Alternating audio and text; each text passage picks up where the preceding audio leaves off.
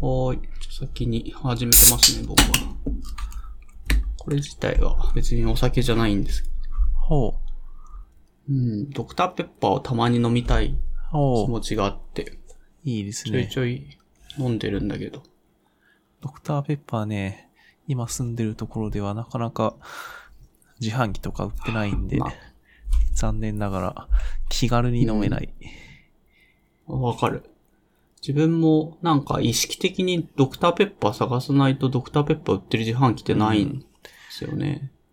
そう、まあ、あえて通販すれば 簡単に手に入るんですけど、まあでも、うーん、そこまでするもんかなっていうのがね、わかる。まあまあ、たまに飲むから美味しいっていうのもあるし。そうそうそうそう。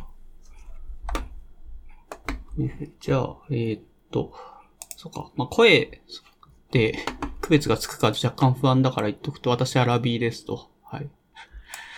大丈夫かな？なんか前、えーっと、こあ、そっか、呼び名はどうします？これも聞いとかないとダメだなと思って。うんと、まあ何でも呼びやすいように、ツイッターのとまさしとか、今のアカウント名は、鍵垢ですけど、マックスまさしスーパードライっていう、なんかよくわからない名前になってますけど、昔からまさしでうんずーっとやってました。で、どリアルの知ってる人は、私の本名からウッシーと呼んでるんで、まあ呼びやすい呼び方でいいですよ。だ、大丈夫ですか？大丈夫ですよなんだろう、公開されちゃうから、あの、OK ですひ広く呼ばれたい方がいいのかな？別にマックスさんでもいいし、マサシさんでもいいし、ウッシーさんでもいいんだけど。まあ、ウッシーでいいですよ。あ、いいですか？はい。じゃあ、ウッシーさんお願いします。はい。えーっと、一応このポッドキャストについて話させていただくと、えーっと、い名前を、一応アラビ FM ってつけちゃったんですけど、良い名前があれば募集中です。はい。えー、ウッシーさんはなんかいい、いい名前ないですかね？うーん、いいんじゃないでしょうか。その、こういう、なんだ、ドメインを取得できるなら、いいなって感じですよね。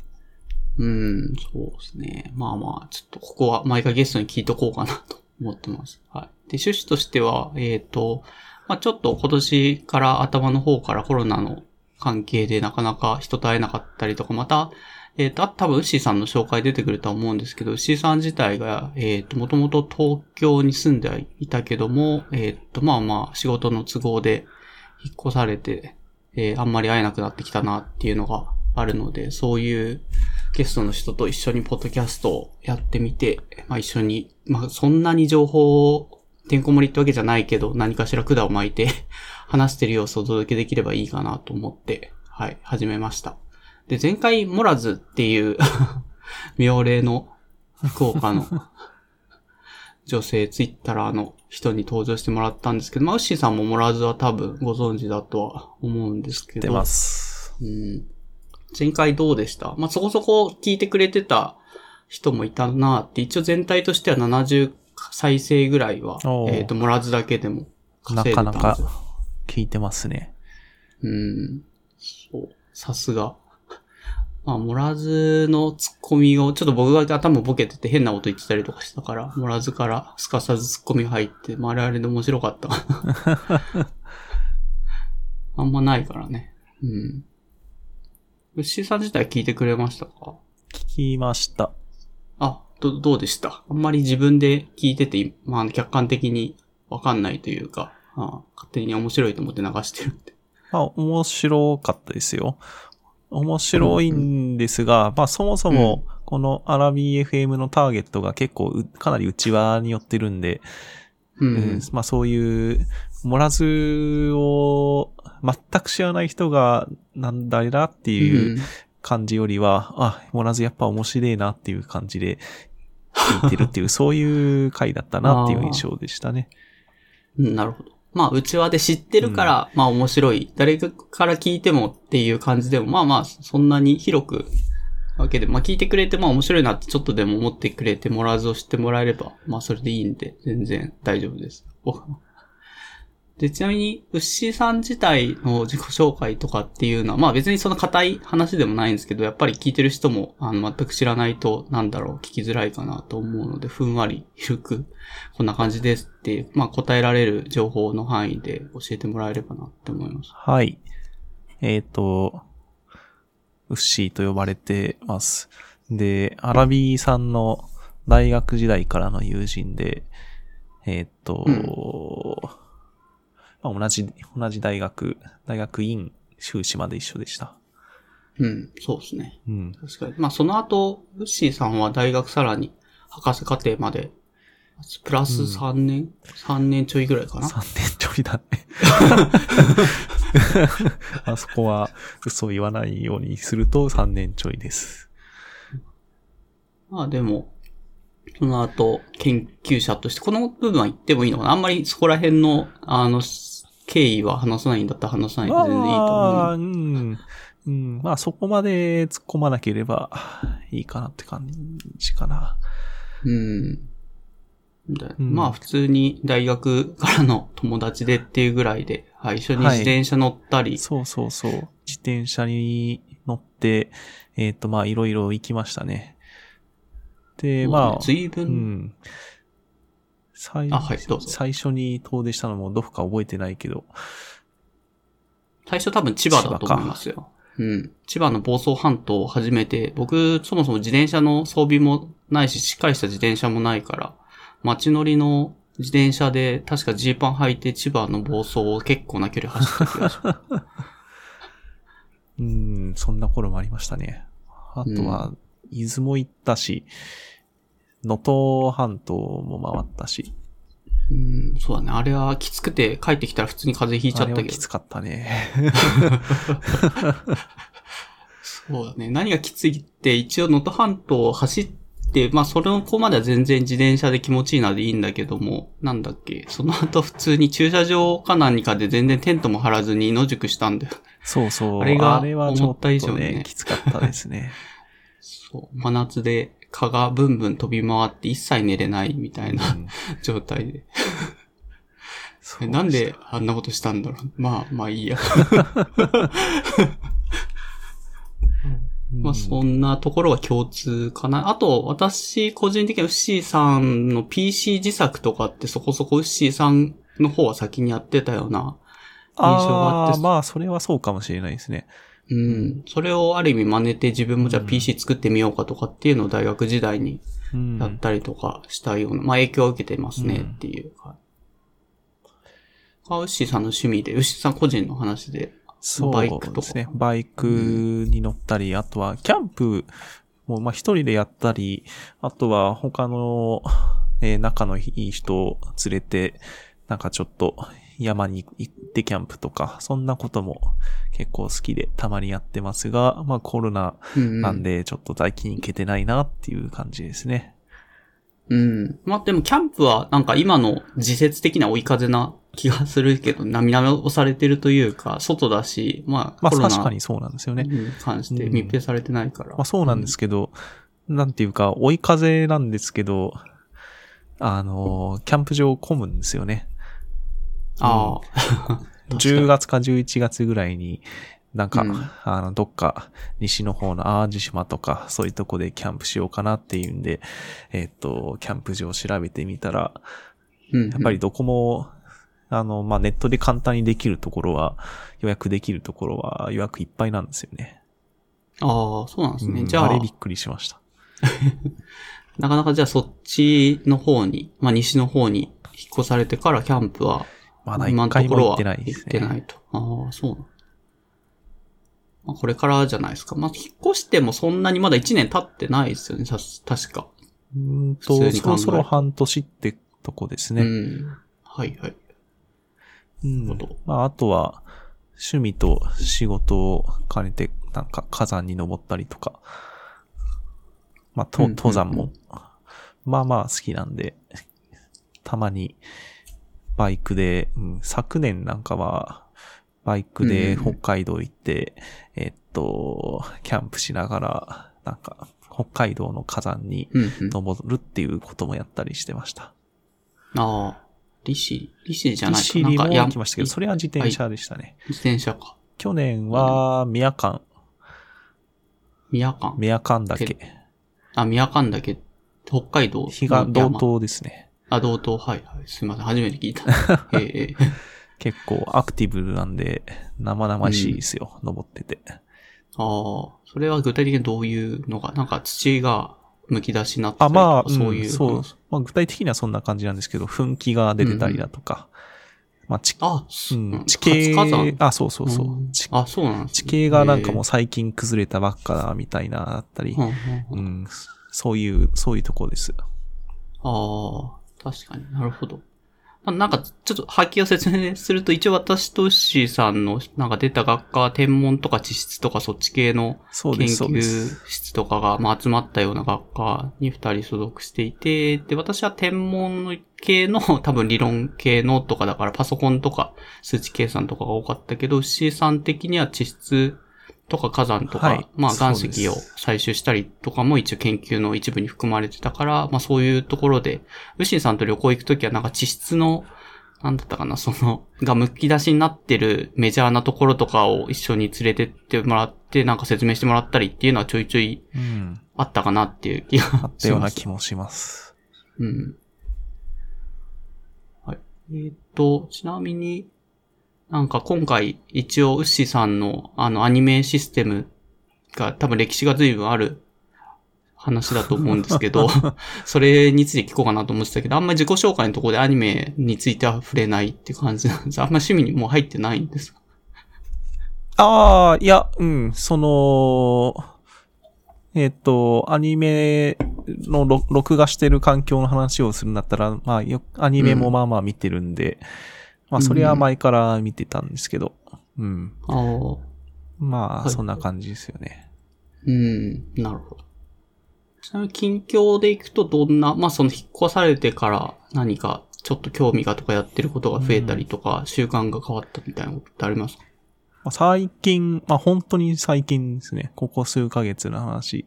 はあ前からちょっとやってみたかったトランペットを始めて、で、まあ教室に通ったりしてるうんんうん。ですね。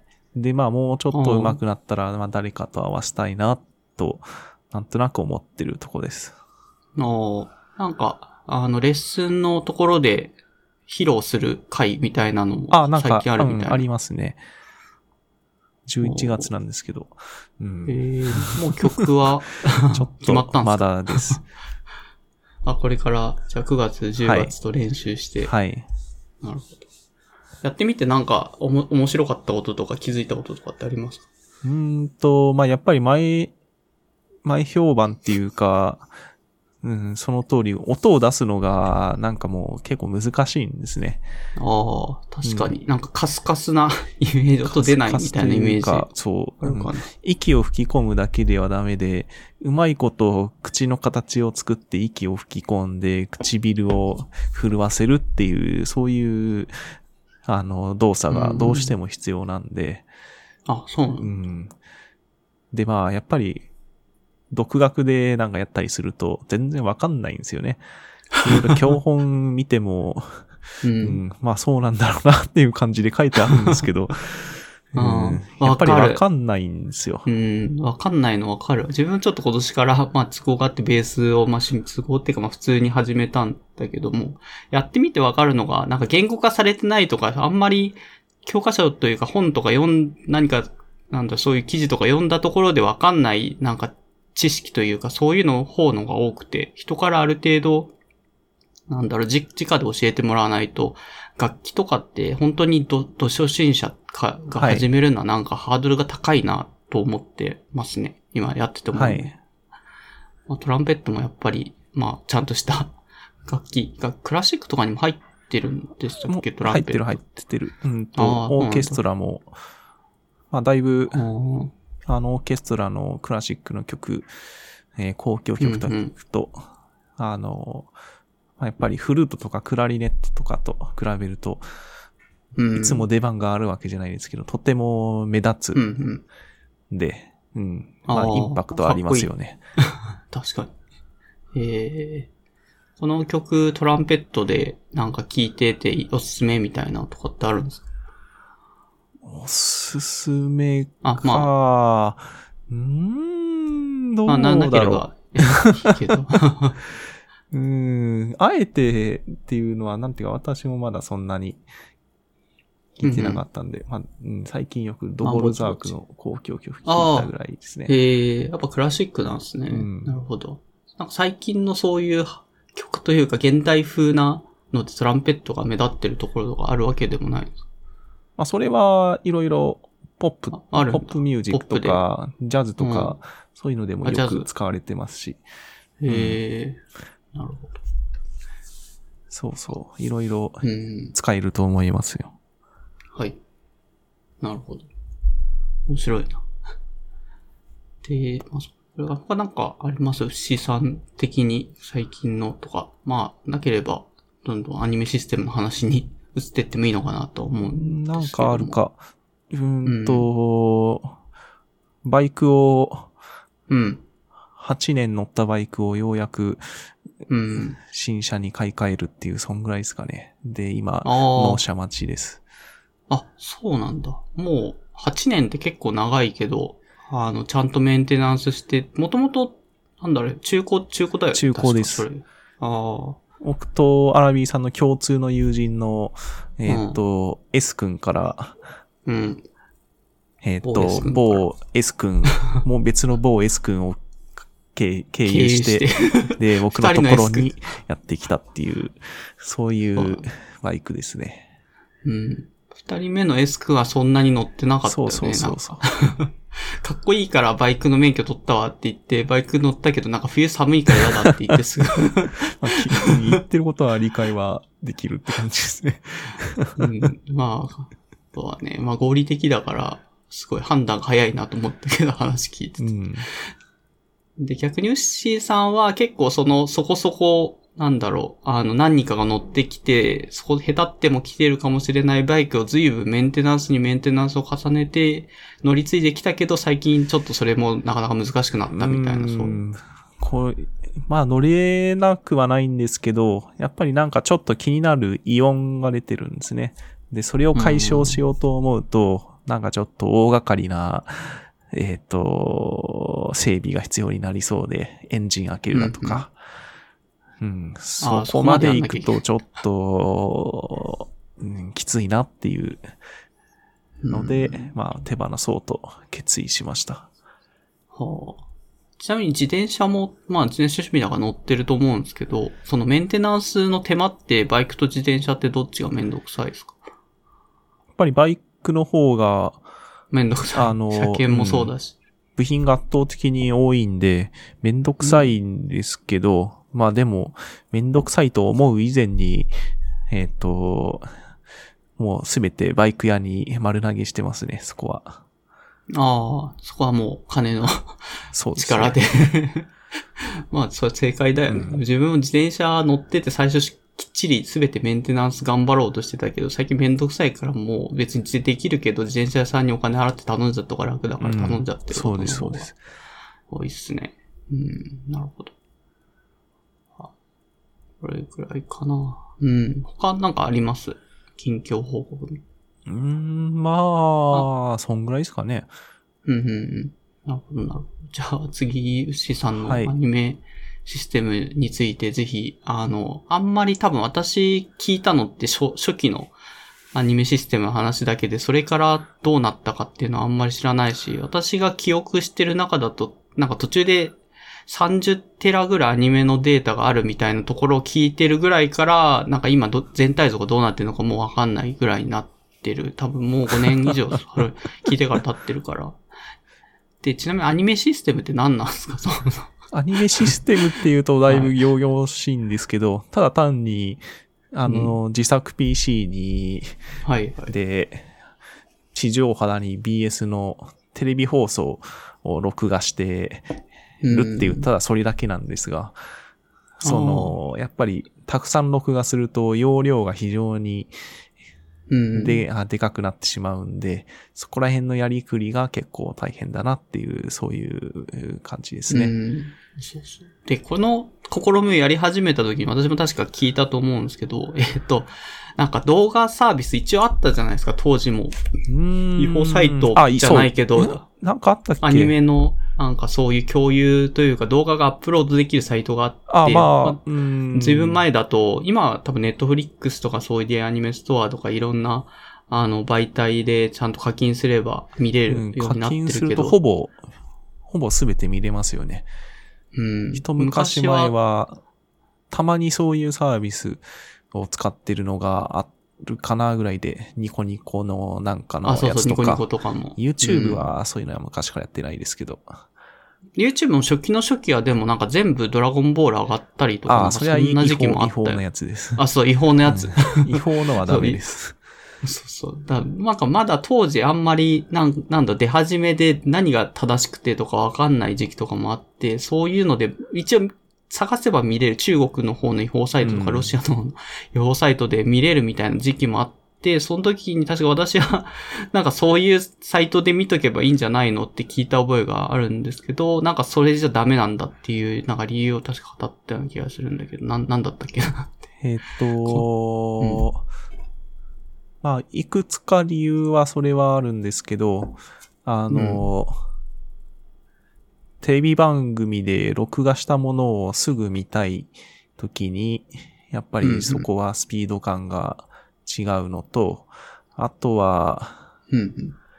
えっ、と、そうだな。当時はネット回線もそこまで速いものでもなかったんで、えっ、と、画質の問題ですね。はいはいはい。そう、それをなんと聞いた覚えがなんとなくある。うん自分はなんかアニメとか別にストーリーさえ見れればいいから画質ボロボロでもあんま気にしない声がなんとなく入ってればいいやぐらいだったんだけど、それじゃダメなんですよね。確か資産的にはまあ当アニメ見ると当時っていうと、え具体的な多分、年を出す方がいいと思う。2008年とか2009年とか、そんぐらいの年です。うん、10年前とか、10もっともっと前だよね。うん。で、当時は、まあ、地デジの放送が何年ぐらいかな。に2005年とかぐらいから始まったんですかね。で、うんえっと、で、地デジって、まあ、ビットレートはそんな高くないですけど、まあ、画質は、いまあまあいいわけですよ。うん。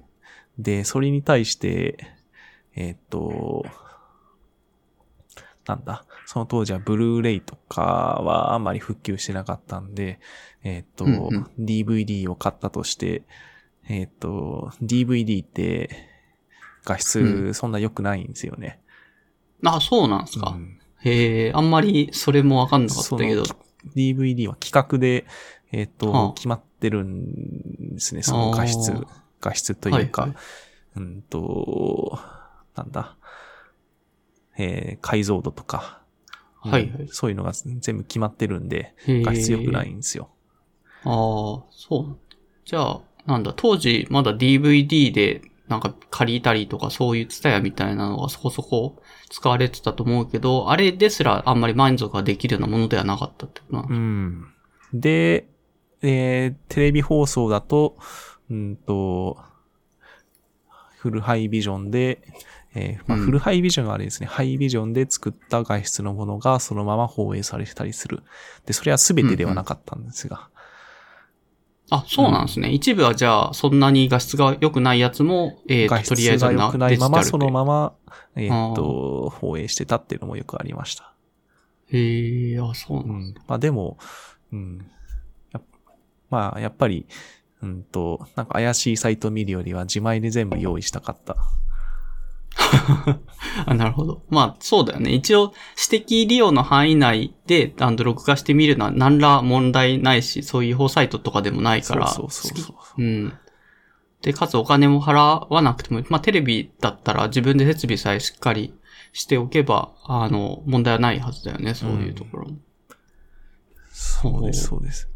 で、まあ、あの、アニメをよく見せたんで、そんな、えーっと、だいぶ前、2005年とか、まあもうちょっと、もっと前は VHS とかで頑張ってたんですけど、うんうん。さすがに辛かったんで、そっか辛ら。学生時代、あまりお金ない中、300ギガのハードディスクが乗ったレコーダーを買ったんですね。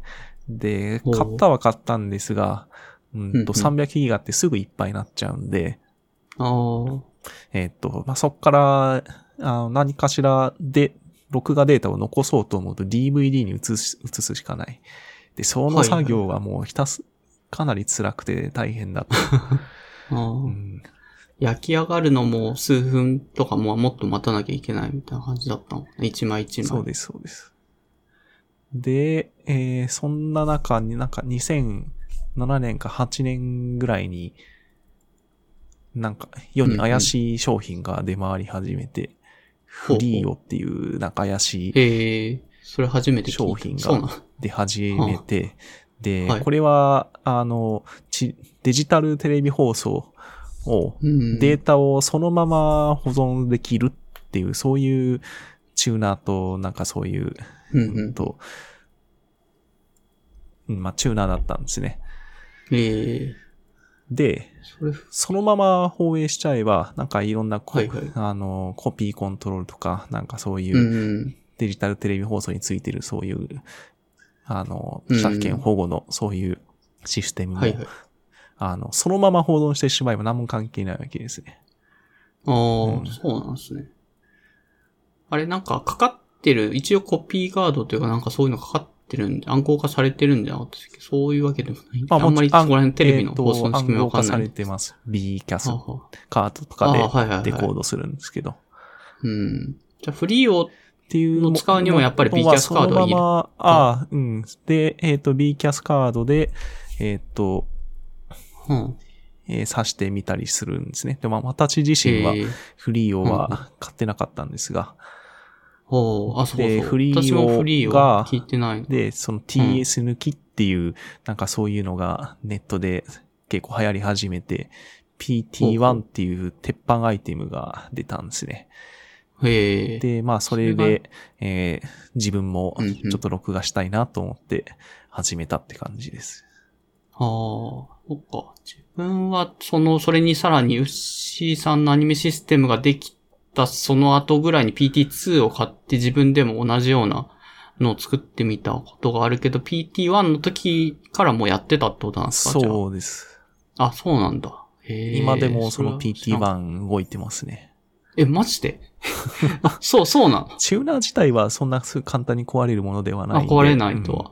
うん、思うけど、なんだろう、私 PT2 買って結構一番ネックだったのが PT2 を差し込む口の PCI のポートが、そう、パソコンに、だいたい今のマザボそれ乗ってなくなっちゃってて、うん新しいパソコン買おうと思えば思うほど PT2 がもう足かせになってて、ちょっと維持するのがきついから、これはもう過去の異物だって捨てちゃったあ、んですけど。もうそうなんだ。2年前パソコン組んだ時はわざわざ PCI がついてるマザーボードを探して、で、うん。その2年前の最新の CPU が乗る Ryzen 2700はいはいが乗。るやつをちゃんと、あの、探してあ、組みました。あ、そうなんだ。結構無理して、未だに使ってる感じなんで、なんかいや、でもそれは2え年前なんで、まだまだ、うんまだまだつ十分使えますけど。PCI 乗ってるマザボって2年前時点だとまだ結構あったんいやです、か？もうほとんどない。ないよね。あないよね、普通に今あるのかちょっと最近探してないんでわかんないんですけど。ええうん。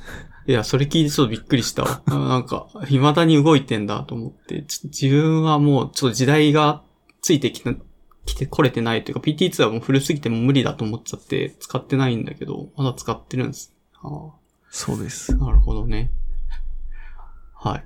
それはそれで胸熱いな。十何年ぐらい、じゃあ PT1 で。そうそうそう、そうです。で一応、PT1 が壊れた時用に PT2 を予備で買ってあるんですけど、まあそれもやっぱり、うん。さっきから B さんが言ってみたに PCI 接続なんで、どちらにせよ、うん。うん、マザーボードの方がなくなっちゃうかもっていう感じですね。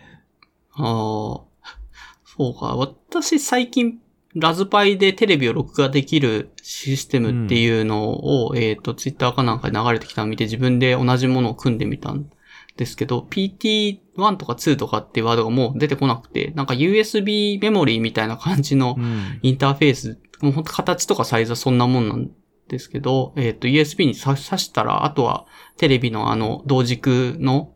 入力口を入れると、もう実質 PT1 とか2とか同じようなことができるような、そういうのが7000円ぐらいで売られてて、もうそれでいいじゃんっていう気持ちに。まあ、それでいいんちゃいですね。できるなら。うん、でできる、できるし、うん全然、あ同じだよ、あれ。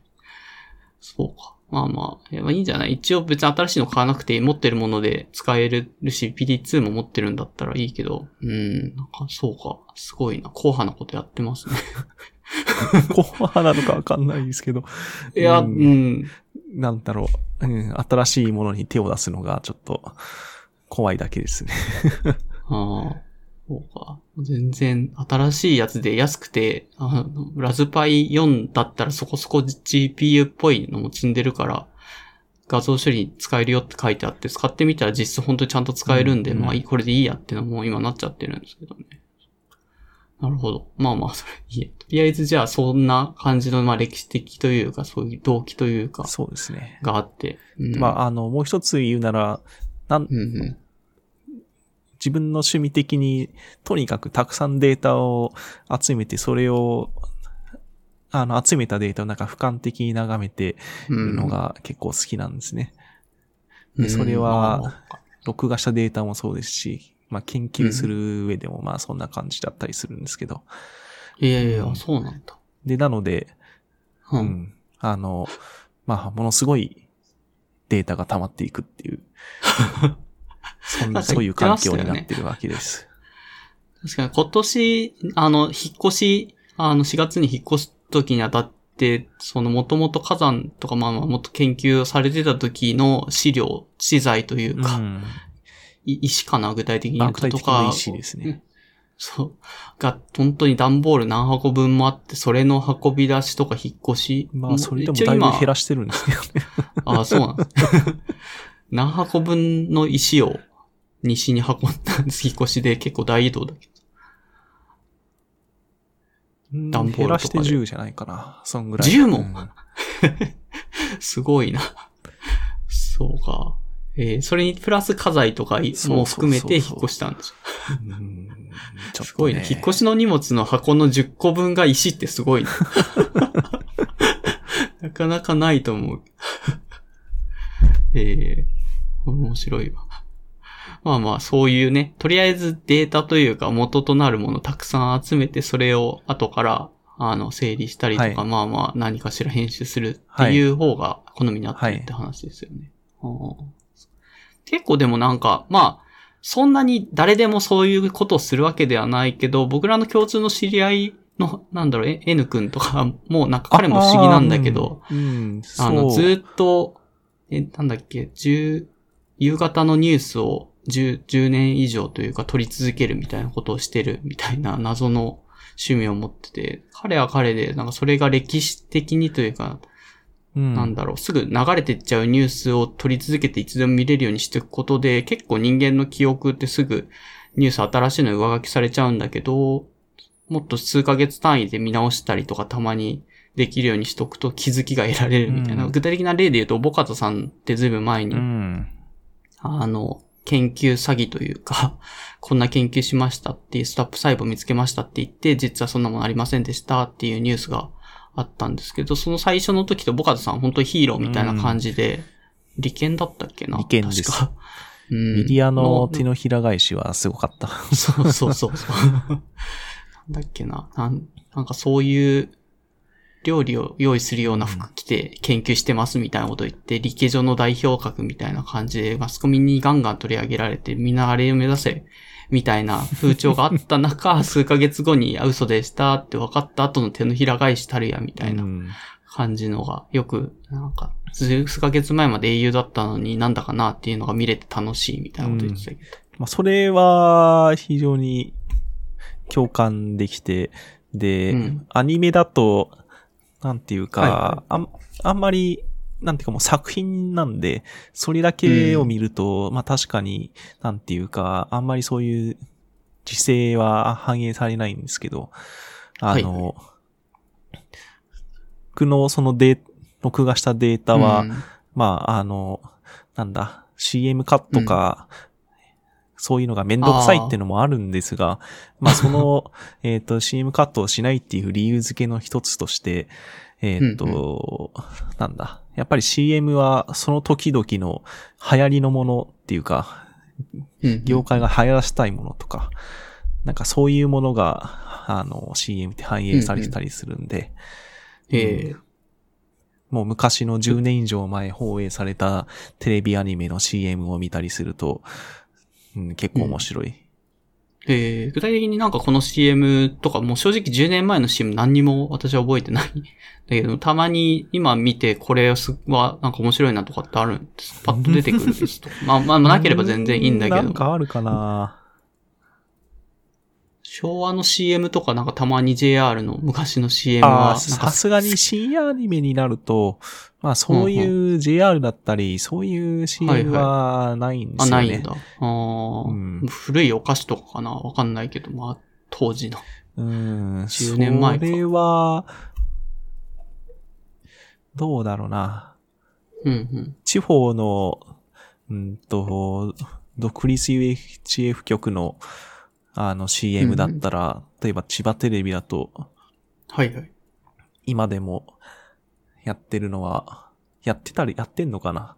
ジャガーさんの CM とか、ジャガーさんハロージャガ全然わかんない。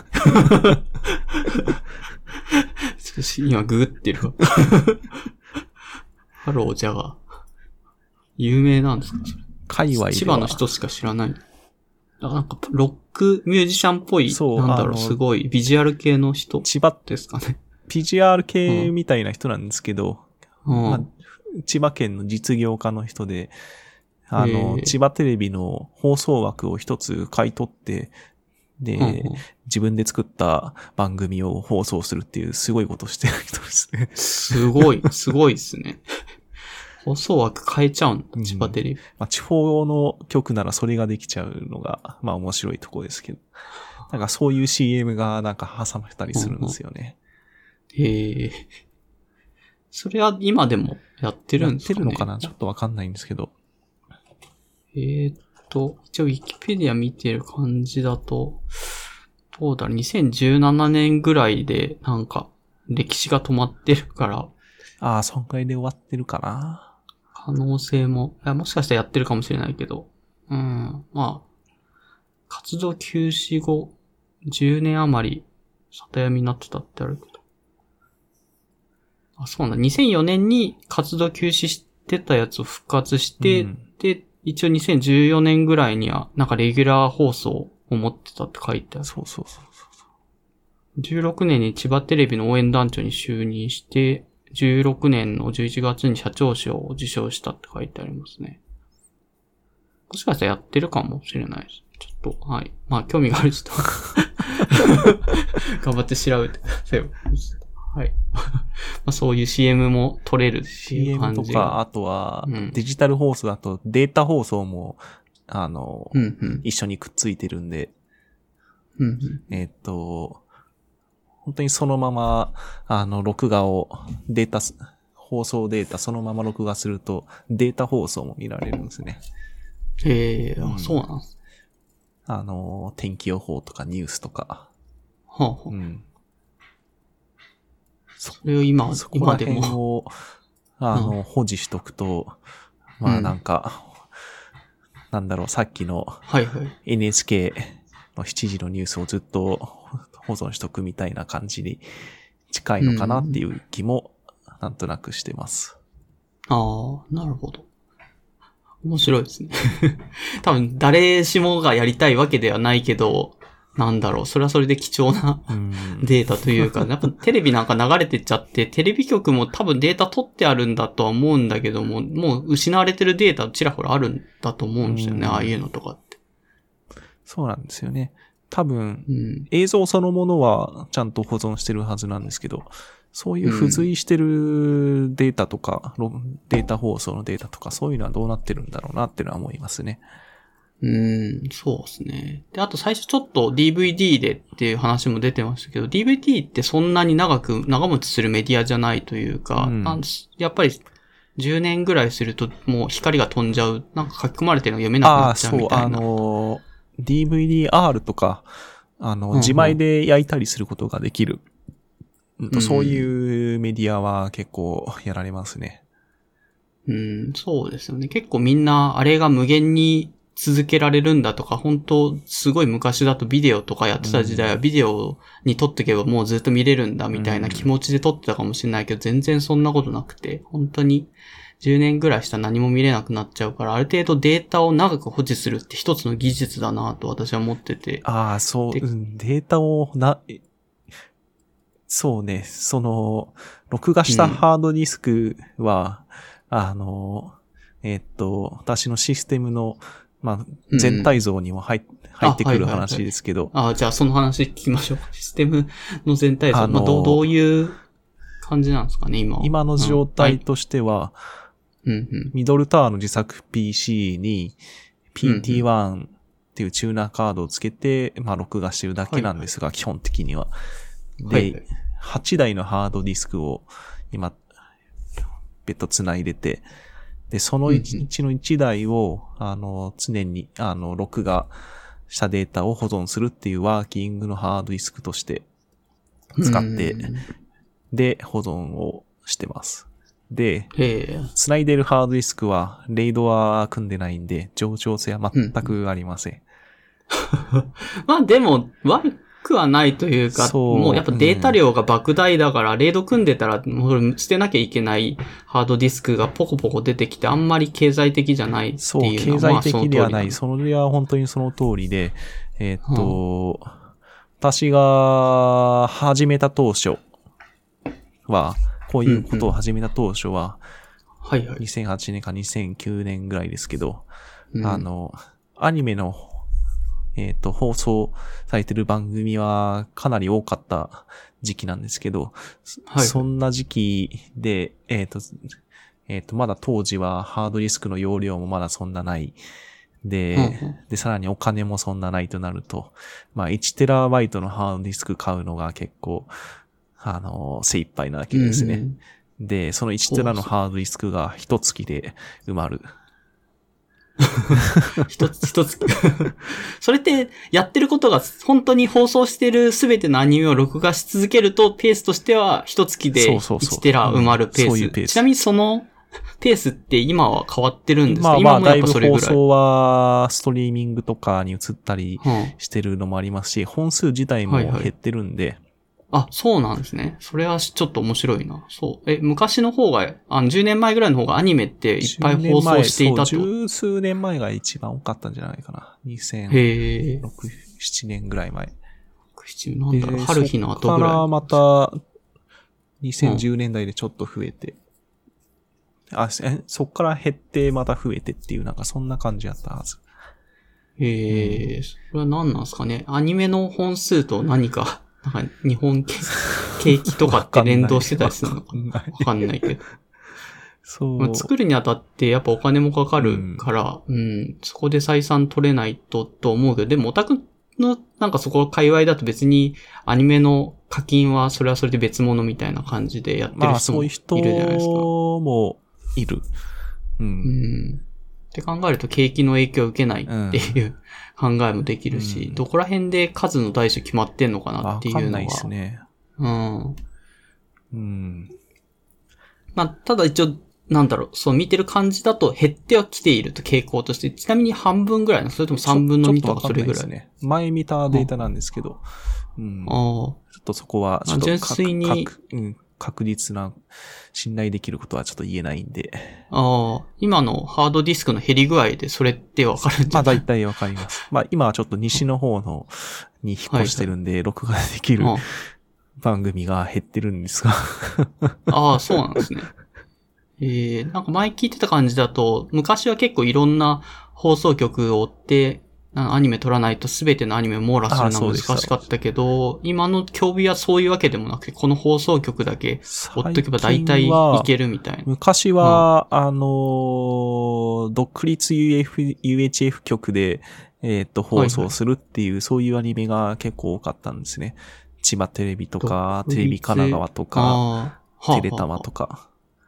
ああ、で地方局でアニメをでたくさん放送しで、ている。その曲が、もう今、東京 MX にもうほぼ一本化されてるんで、あ、そうなんですね。そうなんです。なので、東京 MX と、まあ、他のキー局の地上波と、あと、うんうん BS11 っていうチャンネルが結構、あの、流してるんで、そこを見とけば、まあ、ほぼカバーできる。うんうんおおあ、そ、なんか便利な時代に。まあ、ある意味便む利。うん。私も地方に来ましたけど、BS11 でだいぶ見れてますね。ああ、そうなんですね。あ、じゃあそういうのも鑑みて、ちょっと最近撮ってるペース的には減ってきてははいい,、ると。で、それは撮れてないやつも含めちゃうとやっぱり減っちゃってるけど、うんまあフルで撮ったとしても多分減ってるんじゃないかっていう見通しの話を今してたわけですよね。そうで、はあまあ、昔は 1TB のハードディスクが一月で埋まる。で、その都度買い足していくと、うん。もうなんか到底レイドなんて組める 余裕は全く生まれないわけで。あうんで、そのままただ、買っては録画して、買っては録画してっていうことをずっと続けてました。あ、はい。で、えーっと、当時は 1TB だったんで、ものすごいうん。数のハードディスク、台数を買ってたんですが、まあ最近は大容量のハードディスクが出てきたんで、8TB とかが手頃な値段が買える。うん、で、今使ってるハードディスクは 8TB で32番目です。32番。そのナンバリングはハードディスクの数のことを言ってます？ああ、そういうこと ?32 台ハードディスクが家に置いてあるってことですか？まあ、そう、うん、それにもうちょいプラスして、えっと、1TB に録画したハードディスク、もうそれを見るにあまりに不便なんで、他のハードディスク、大容量ハードディスクに移したものっていうのもまあ何台かあるんですけど。ああ、そういうこともやってるわけですね。す ごいな10年間で、えーっと、32台ぐらいのハードディスクを今、まあ、それ以上ぐらいか、もう保持しているとそうです。ああそれはすごいな。まあ、そのさっきの情報を長持ちさせるっていう意味だったら、本当は多分レイド組んでとかっていうのやった方が、えーっと、ある程度データが、ハードディスクで多分数、何年ぐらいだろうな、10年ぐらい持つのかな？なんか昔は4年ぐらいで壊れるハードディスクもあるって聞いたけどですね。うん。まあ、でも少なくとも、えっ、と、一番最初に録画用として買ったハードディスク 1TB のはいはい。HDST のハードディスク2台は、うんうん。あの、とりあえず別のや大容量のハードディスクに中身移したんで、お役込めになって、で、あー。それをなんか別のに使おうと思って、えっと、うん。他の、なんか、えっと、写真とかプライベートなデータ用に、あその2台をレイド1組んで、うんうん。えっと、うんパソコンにつなげています。で、それは全く今のところ壊れ、壊れる機会ないですね。あ。あ、じゃあ10年以上一応実績としては持ってはいるって感じなんですね。で、その1テラのハードディスクはあと、えっと、同じ型番、おそらく同じ型番のがあと2台あるんで、まあ壊れても、うんまあまだ、うんうん まだとりあえず替えはあるって感じ。なるほど。代わりがいるものって感じになってる。中古ですけど。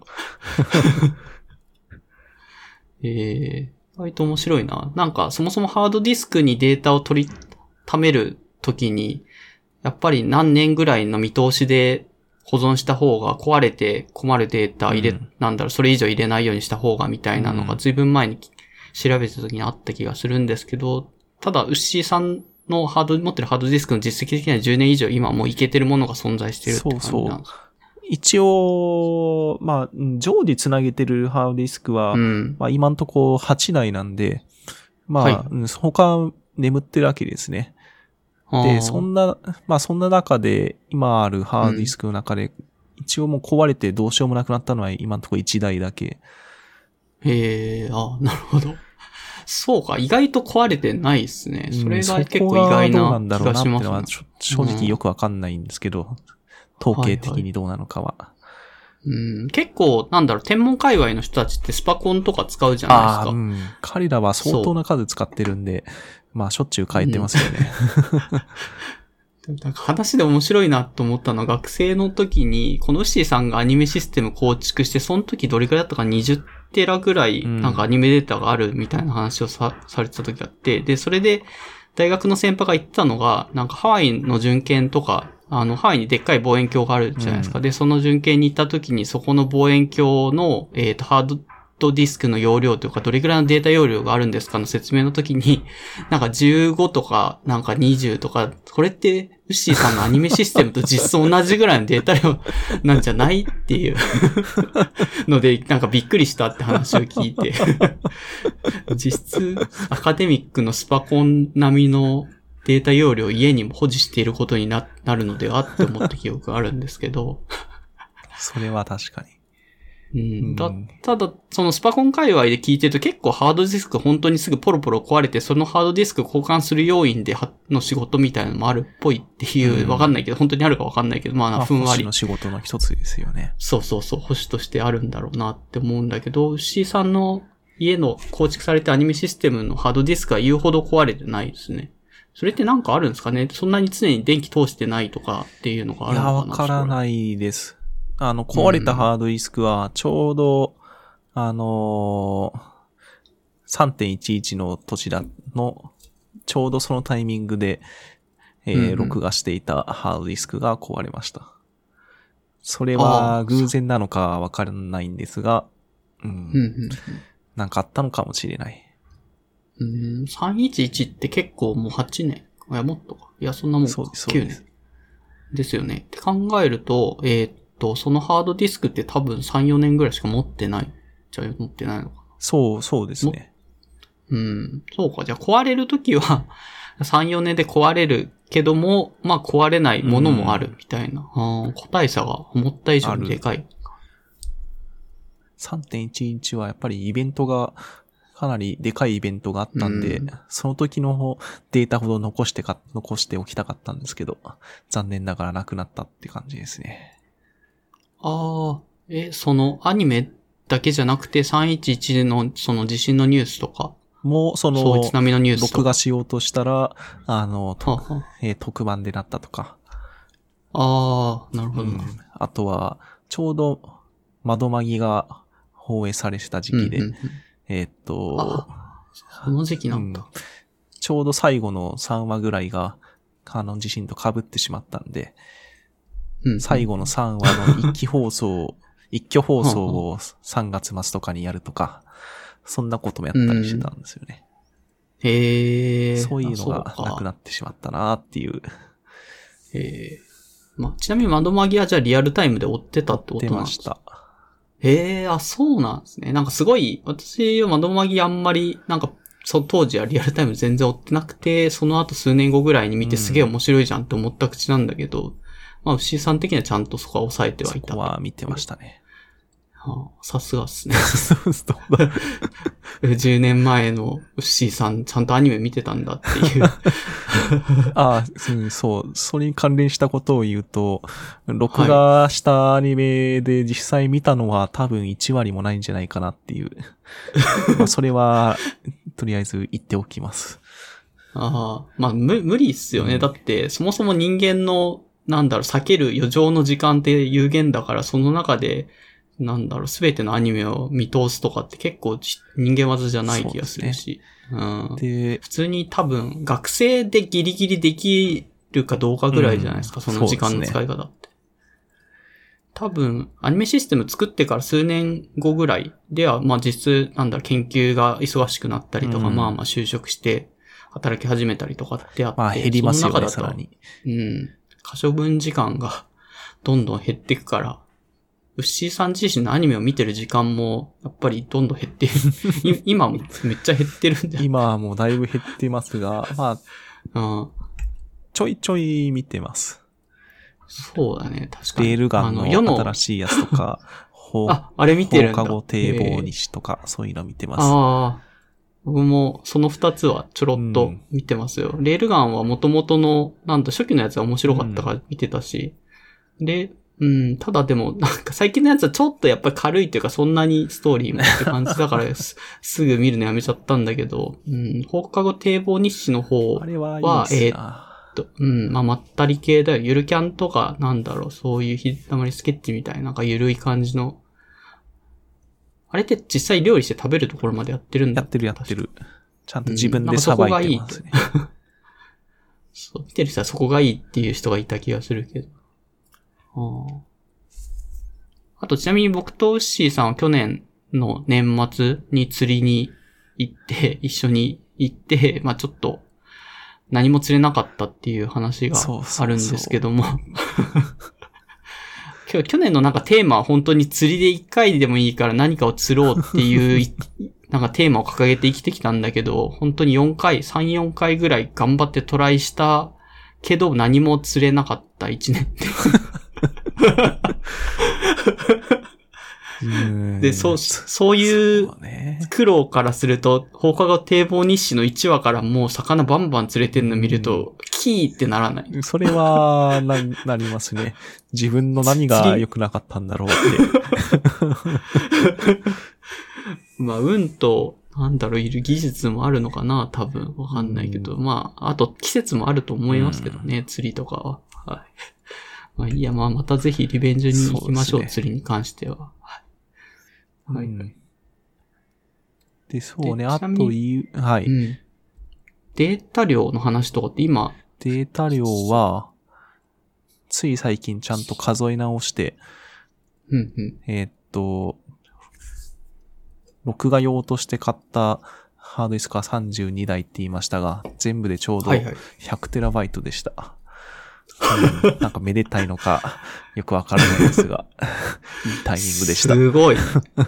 100テラのデータを保持してる人ってなかなかいない、個人個でね人。でね。なかなかいないと思いますけどうん手に負えないよね。うん。いやー、まあ、真面目に、なんか、あ。の、それを運用しようと思うと、全然手に、に負えないんですが、まあでも、はいはいうん。まあとりあえずちゃんと、あの、いつからいつまで使ったっていうハードディスクで番号付けしてラベリングしてリストを作ってるんで、うんうん。えーっと、まあそのアニメって放映時期がちゃんと決まってるわけなんで、はいはい。このアニメ見たいってのが出てきたら、ちゃんと放映時期を調べて、で、えーっと、リストからハードディスクを探し出すってことは、まあ簡単にできます。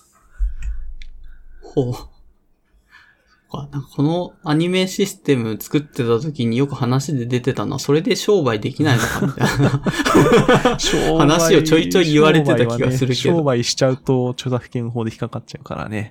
これはね。こればっかりはってことで。あくまで私的利用の範囲内だから、まあ、そうですそうです音めがないけども、これを勝手になんか、ね、インターネット上とかに流した時点でもうお縄というか、まあ、お縄になってしまう真。っ黒はい。感じだから、基本的には、あの、これで商売することはそうで。きませんっていう回答でしたよね、確か。そうか、100テラ。うん。ちなみになんか工夫してるのは、やっぱさっき言ってた時系列的にハードディスクにナンバリングと、あの、録画した記述を書いとくことぐらいあ、そうですね。録画した期日はちゃんと書いとかないと、うん、探し出せないんで。ただ、1年間で例えばどれぐらいあるかわまあ、かんな最近いけど、はま8テラバイトハードディスク使うと、いえっと、8テラで1年持ちます。あ、ああ、1年分の全部のアニメを、一応フォルダーには分かれてるんですよね。何も分けてないでこすね。れ。何も分けてないの？ただ、あのえ、ハードディスクの、なんだ、直下にそのまま入れてます。名前はついて、アニメは、名前はもちろん。それはあの、なるほど。番組名と何話目かとか、そういう情報は載っけるんですが、はい、はい。まあ、そんだけですね。ああ、じゃあ、一応、えっ、と、アニメの、えっ、と、名前で検索すると、あの、普通にインターネットエクスプローラー、まあ、Windows だったらそれの機能だし、Mac だったら Finder か何かの機能で探して、あの、そのデータを、ハードディスクのデータを一応ぬ、なんだ、検索することができるようにはなっていると。それってすぐ検索できます？8テラとか。えっと、さすがに8テラあると、検索かけるとあれですけど、あの、うん。うんと、なんだ。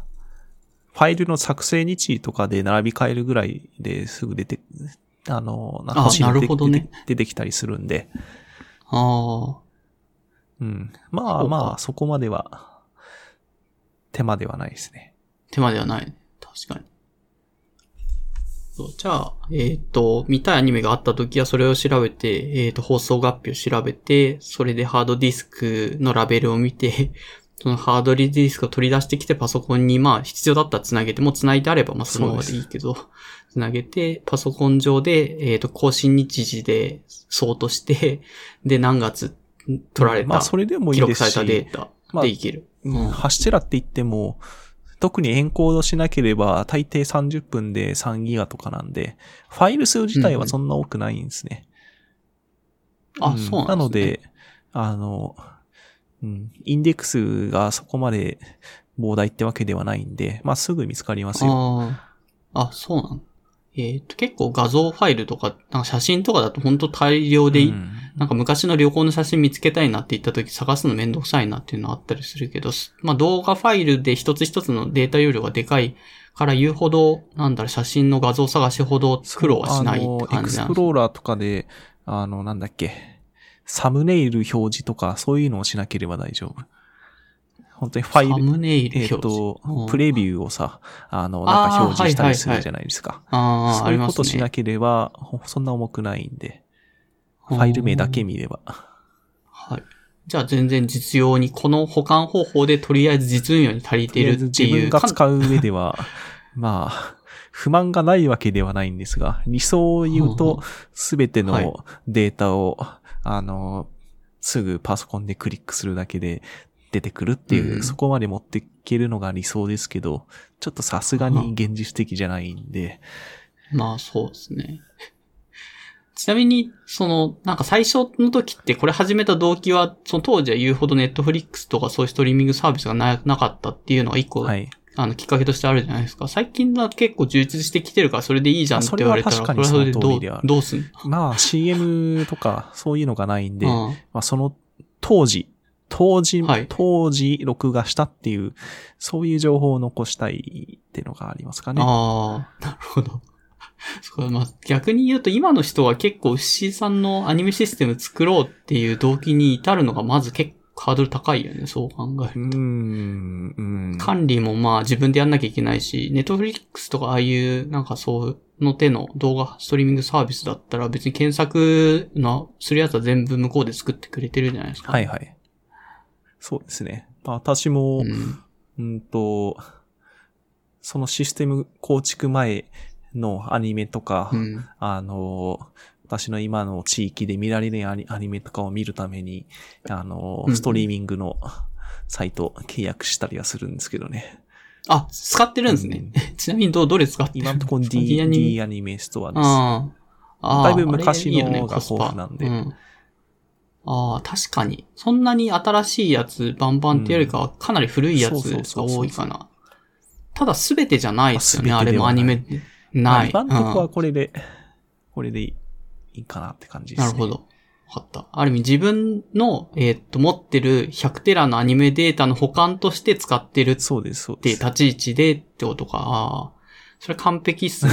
自分もちょっと D アニメ契約してて、なんかちょいちょいいいアニメをなんか面白いアニメとか検索してみようとするんだけど、意外とないんですよ。うんそうなんですよ、ね。昔のとか、新しいのとかもそうだけど。で、そうすると、ああ、ちょっともうこのアニメはなんか面白かったけど、今は見れなくなっちゃったって自分の中だともう、ロストメモリーというか、なくなっちゃったなって感じになるんだけど、C さんであれば、まあ、再自分のところにデータもあるし、そのバックアップとして D アニメ使ってるぐらい、まあか今のところはそうですねちょろっと。ああ将来的にはどうするんですか？あ やっぱりこのアニメシステムは維持していくそこはす鋭い質問をしますね。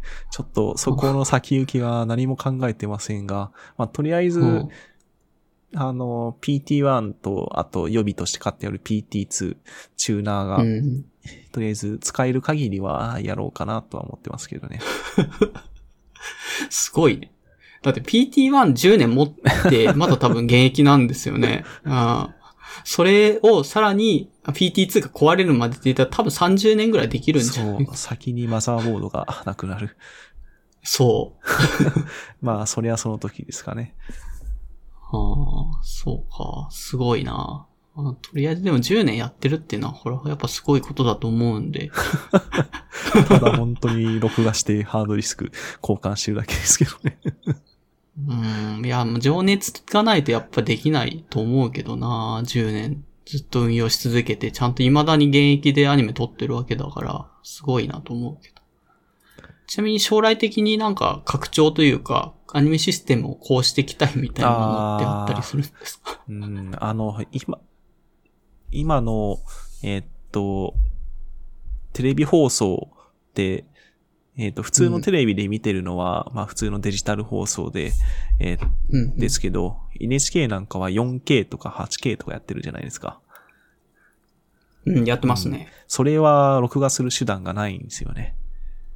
ああ、そうそうか。そうそう 4K。あれ、デジタル放送のやつって、何、何 K なんですか ?2K ぐらい？2K。わかんない。あ、2K なんだ。へえ、それも知らなかっうん。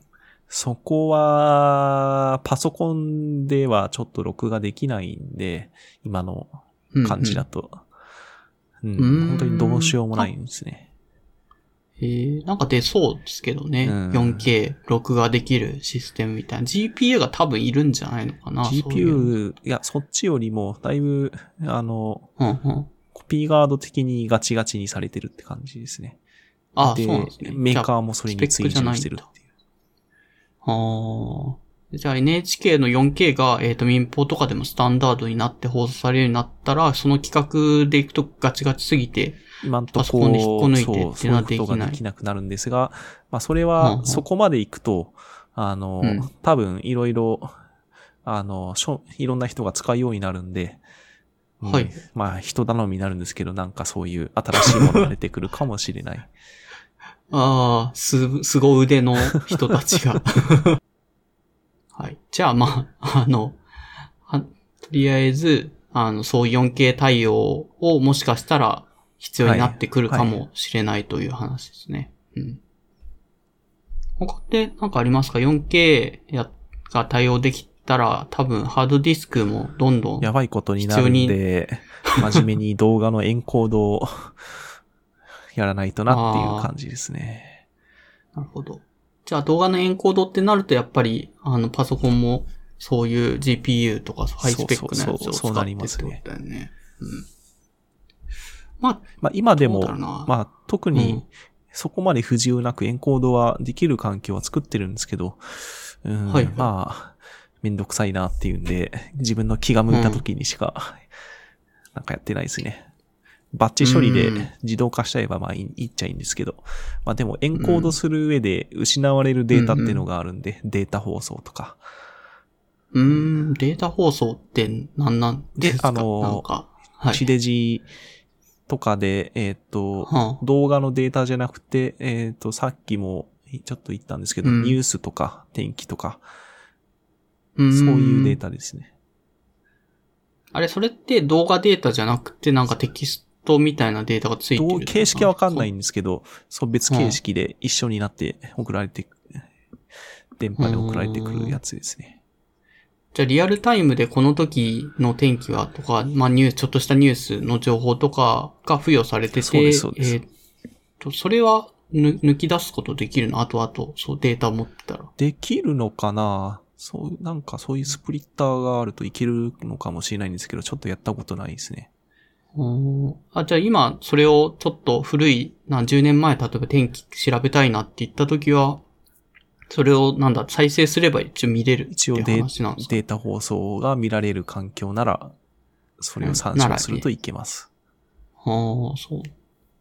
まあそういうのは削られちゃうのがちょっとデメリットとしてあるね。エンコードにはって話か。はあ、なるほど。わかりました。結構、10年間分だから、うん。それなりにだし、け今の多分若い人とかにこの話聞いてもピンとこないんじゃないかなって気がするけど。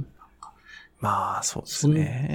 いや、今今はもう、ストリーミングでみんな見れちゃうんで。うん。そうっすよね。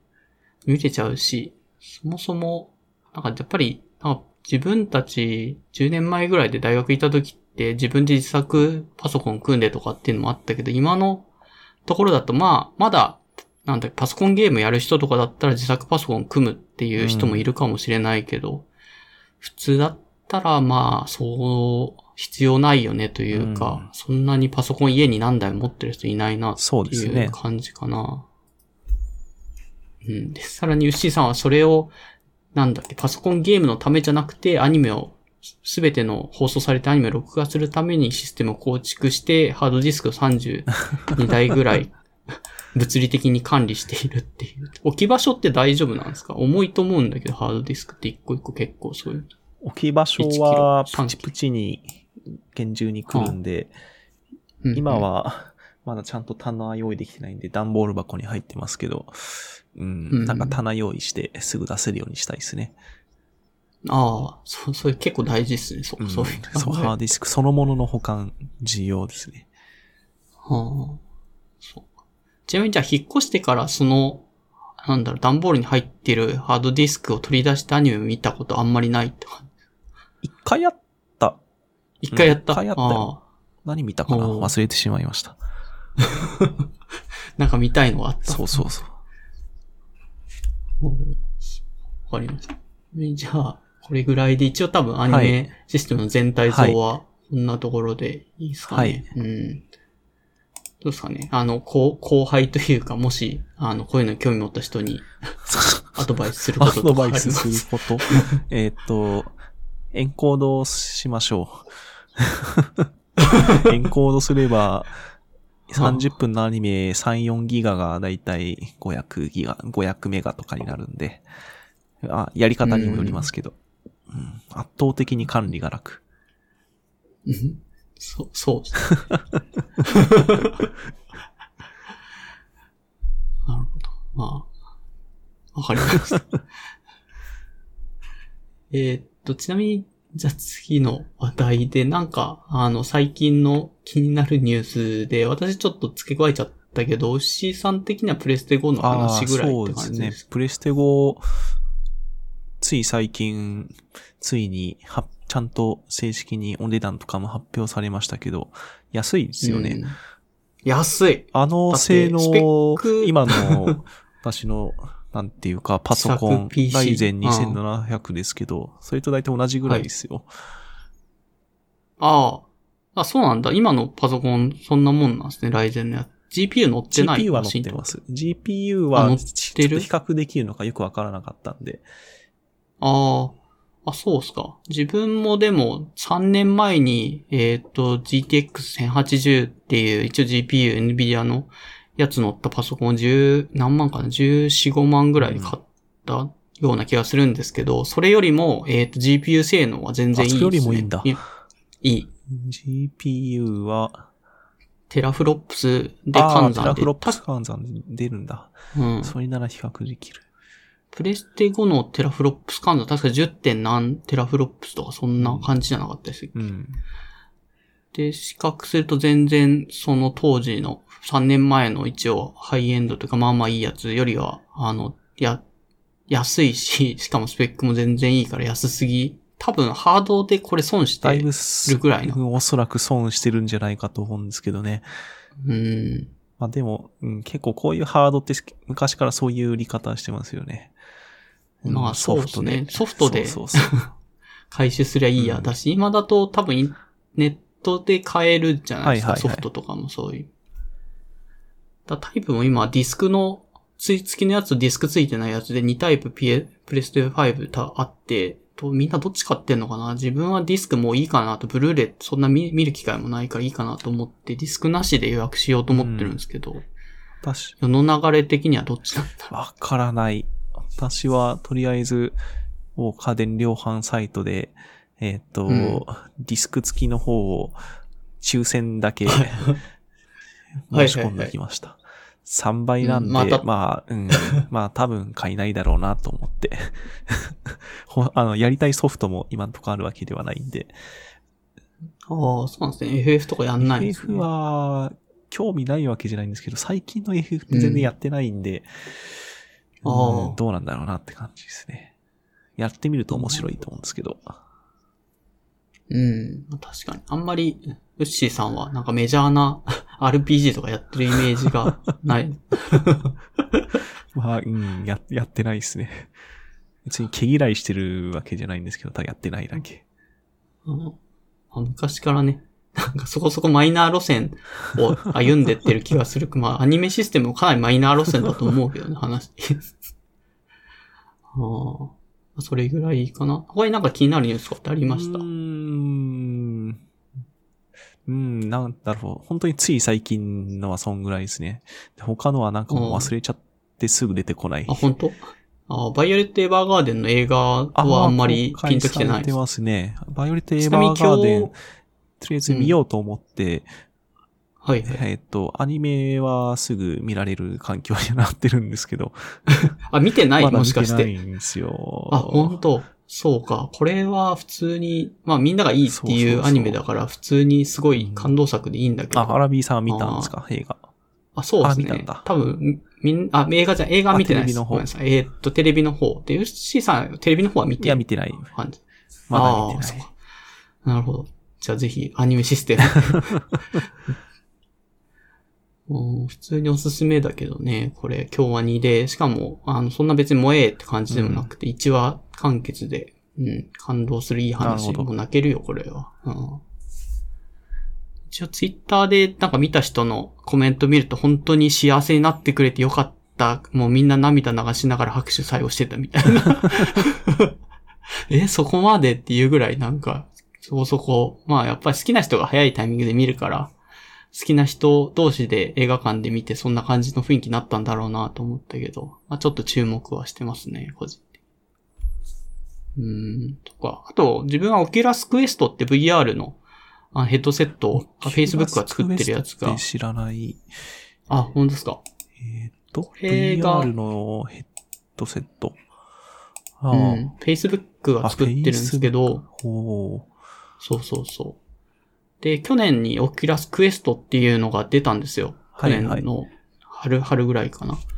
で、えっ、と、その時に私はオキュラスク、クあ、リフトか。クエストじゃなくてリフトっていう方を買ったんですよ。で、何が違うかっていうと、オキュラスリフトはパソコンにつなげて、えっ、と、ヘッドセットをつけて、なんだ、パソコンのマシンパワーも使ってすごいいい画像で、なんだろう、VR ができるっていう売りで、じゃあリリフトの方がいいじゃんって言って僕はリフト買ったんですけど、はい後々、なんかオキュラスクエスト、まあ1の方なんだけど、オキュラスクエストにも全く同じパソコンと繋いで画質上げられるって機能がついたんですよ。あもう騙されたと思って。で、世の流れ的にも、オキュラスリフトはもう本当になんかなかった歴史になってて、結構去年の後半ぐらいから。はい。オキュラスクエストがもう正式？うん。オキュラスといえばクエストでしょみたいな感じに結構なってて、うん。で、かつ、その機能もパソコンと繋いで、すごい、あの、GPU も使った、あの、実質リフトと同じで、画画素数も実はクエストの方が良かったとかっていうのも、まあ、あったりとかして、なるほど。うん、だ失敗した買い物を去年、あの、オキュラス VR に関しては私はしてて、まあ、ただ一応まあ別にそんなに変わんないと思うんですけど、クエストもリフトも遊びがあって紐が出てるか動画ぐらいなんで、うん、まあ普通に楽しく遊んではいるけど、まだ今一歩なんですよ。あの VR 関係ソフトもあんま楽しいのが充実してないというか、言うほどやってて、これずっとやってたいなっていう、なんかソフトがコンテンツがないから今流行ってなくて、うん。ただ、もう少し、なんか、が解像度が上がって、もう少し面白いソフトが出てきたら、なんか化けるようなイメ印象があって、もしかしたらオキュラスクエスト2で跳ねる可能性もあるかもって思いながら期待して見てます。なるほど。うん。ただ、やっぱりまだ気持ち悪い、キモいですよ。あの VR あ やってる姿とか。何もない空間に向かって手ブンブン振ってたりとかするんで、あんまり一般受けしないスイッチとかあ。ほど。没入感うんが生まれないっていう感じなんですかね。表現をするあいや、そういうわけでもない。いやいやいや、うん。あの、使ってみるとわかるけど、感動しますあ、すごい。へえ、うんそれはここまでかちょっと興味ありますね。そう。値段も、去年の値段より、今年のやつの方が下がってて、3万円とかで、3万7千円ぐらいかな。はぐらいで、まあ、安いやつ買えるし、去年は確か5万ぐらいしたんですよ。うんで、スペックの解像度も、今回は 4K、一応両目で 4K、片目だとまあ 2, 2K 以下というか、まあそれぐらいらしいんですけど、はいはい。去年は両目で確か 2K だったかな。あやっぱ解像度命だなと思ってて、うん、どれぐらいからこのキモい壁越えられるのかなと思うんだけど、なんだろう、やってて思ったのが、普通のディスプレイでやっぱり映画見た方が綺麗な画質で見れるから、ちょっと映画見る端末としても微妙なんですよね、オキラスの。まあ、去年出てたやつっていうの。そういうなんか一般ユースに耐えるような VR 端末が出てきてようやく普通の、なんだろう、庶民というか普通の人たちも、あの、こういう VR やろうかなって気になる気がするんで、うんまあちょっと2でどこまでそこに食い込めるかわかんないけど、今頑張って、そこの、なんだろう、き、キモさの壁みたいなのを超えようとしてるので、まあ期待値としてニュースとして注目して見てます。はい。まあもしよければ。うん。ちょっと気になってます。うんうん。スプラトゥーン3がオキュラスとか出ないかななんかやっぱ任天堂はコンテンツ作るのめちゃくちゃうまいじゃないですか。そうですね。あれス、うあん、TPS じゃなくて FPS になるんですね。ススプラトゥーンが。あ、そうそうそう。んそれはそれで面白いかもしれない。うん。まあ、いイカ移動でめっちゃ酔いそう。うん、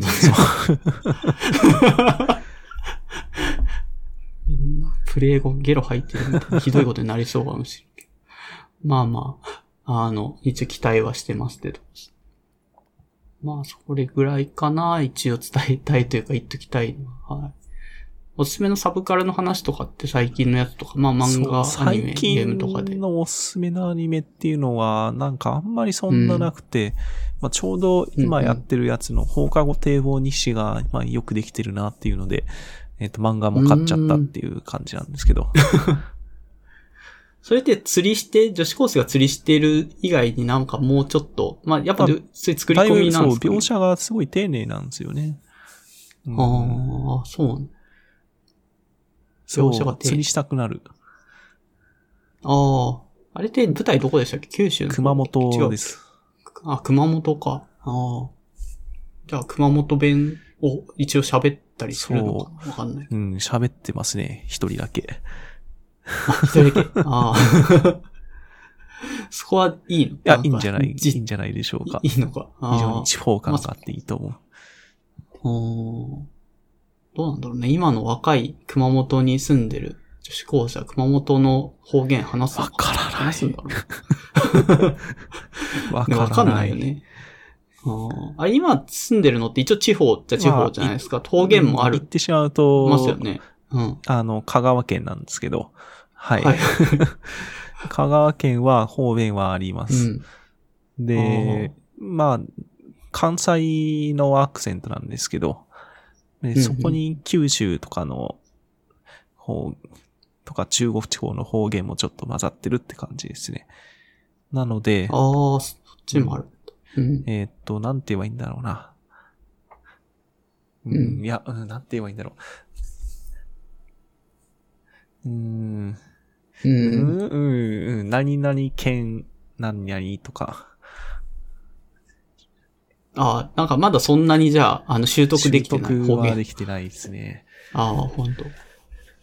自分は1年半、いや2年くらい、まあ大阪に住んでたことはありますけど、なんか染み込んできてましたよ。うん あの、アクセント。いや、あの、アクセント自体は、なんか、あの、うん。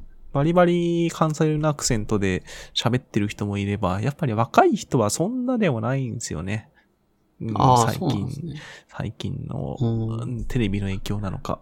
大阪とか、本当のうん。近畿圏の人は、結構みんな、バリバリの関西イントネーションで喋りますけど、そうそうそう。うん、こちらはなんか必ずしもそうではない。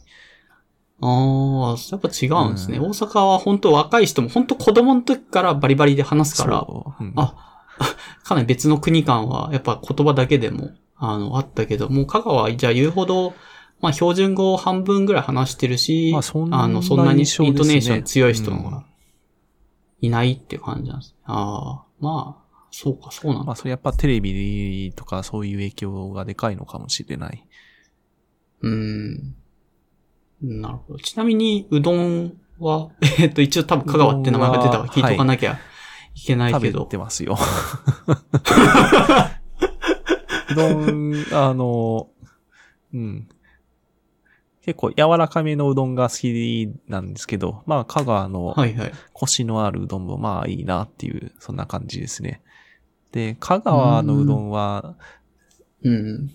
あえて特筆すべきことを言うとなれば、安い、安いんですよね、とにかく。安くて結構、まあまあ美味しい。うんうん。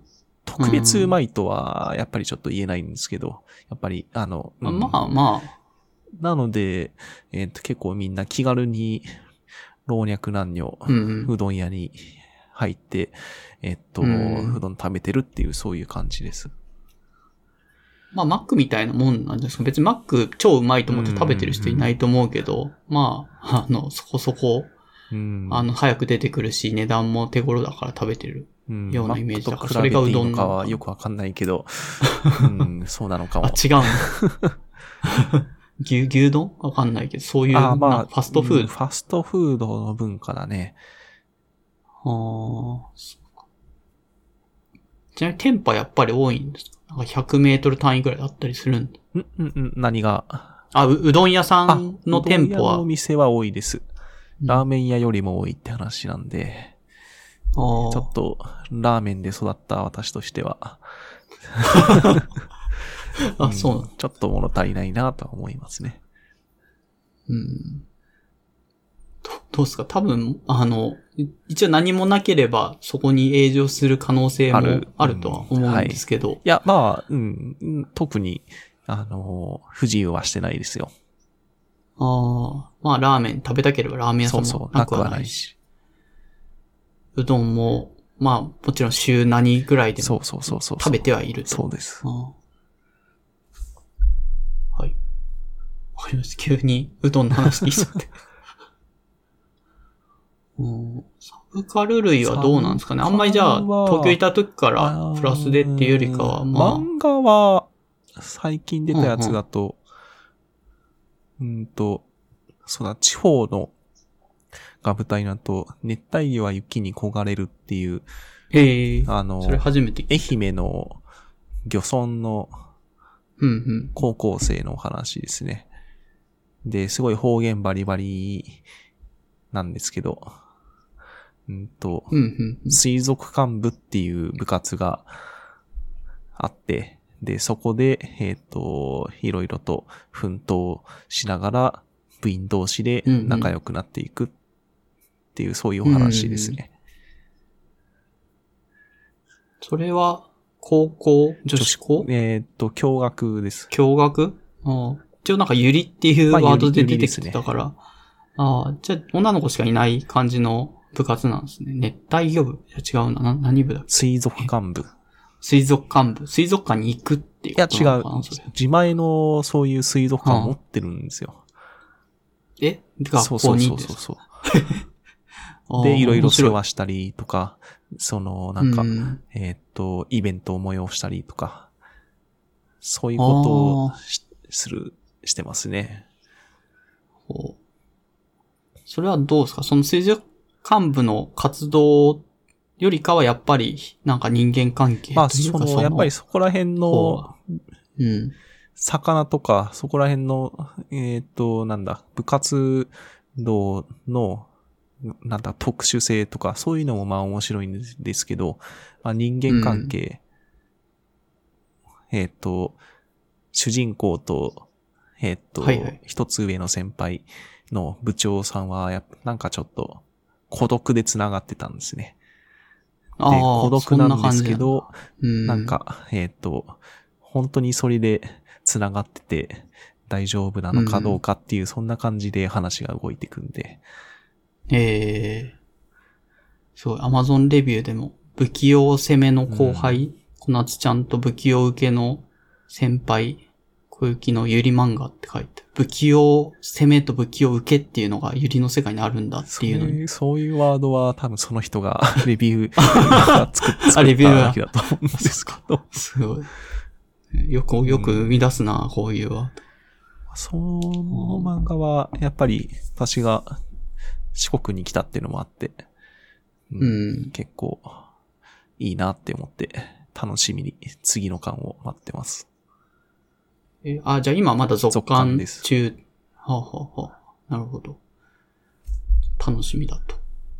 おーまあ、あとは、あえておすすめするなら、あとは、俺が私になるまでっていう、あの、小学校の男の、小学生の男の子が、ある日突然、女の子になってしまって、うん。、で、女の子になったんですけど、えっと、そこはエロい要素とかそういうのは、ま、全くなくて、えっと、その、うん女の子になったことで学校生活がどう変わって、で、えっと、うん自分は例えばどういう格好をしなくちゃいけないかとか、親がどういうことを期待してるかとか、はあ、はあ。うんと、あとは、女の子になってどうい、どう、どうなんだろう、心境が変わっていくかとか。うん。もともと確か、あ私も一応これは、あの、フォロワーさんにお勧めされて、あ読んだんだ2巻、2巻まで、あ読ん3巻読んでるんですけど。出ました、最近。3巻、3巻出てるんだ。ああ、じゃあ買います。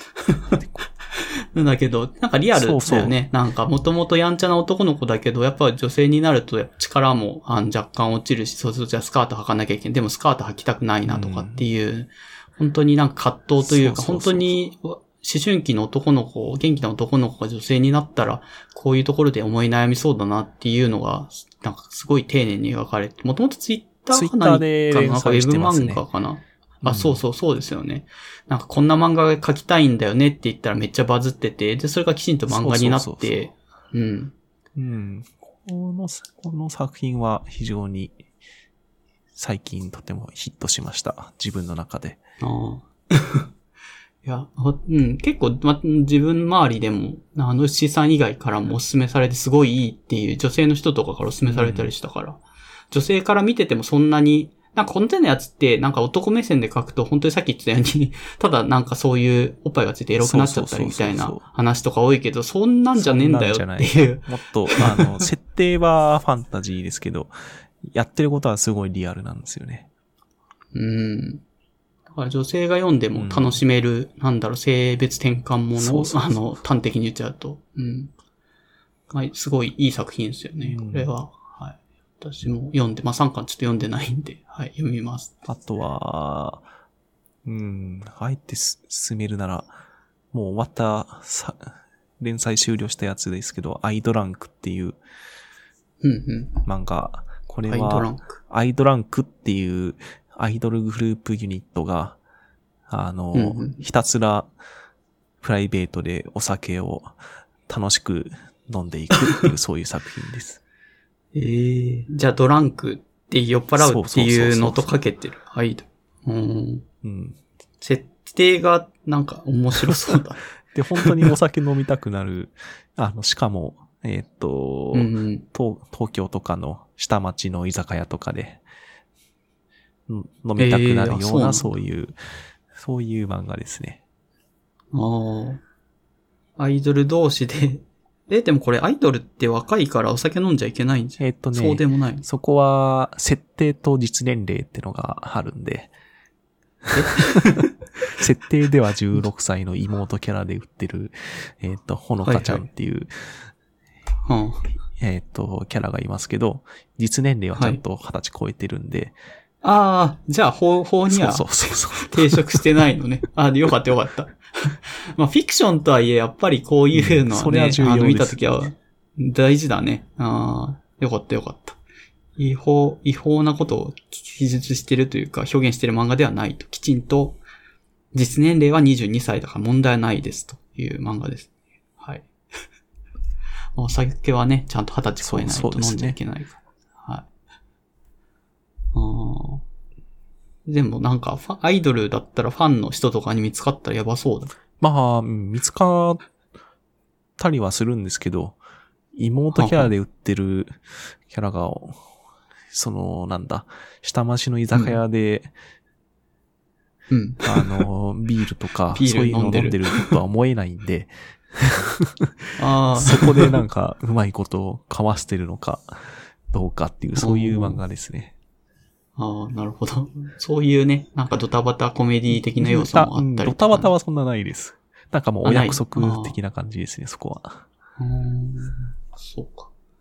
飲んでる飲み物とかも結構あ、面いろ、白いといろんな種類ありますよ。つまみとか。ビあールだけじゃなくて日本酒もそうだし、ワインもそうだし、ホッピーとか飲むのか。ピーも飲んでる。んべいそうそうそう界隈飲んでます。さりそうですね。えー、うん。連載は終わってますけど、おすすめです。ちょっとチェックしておきます。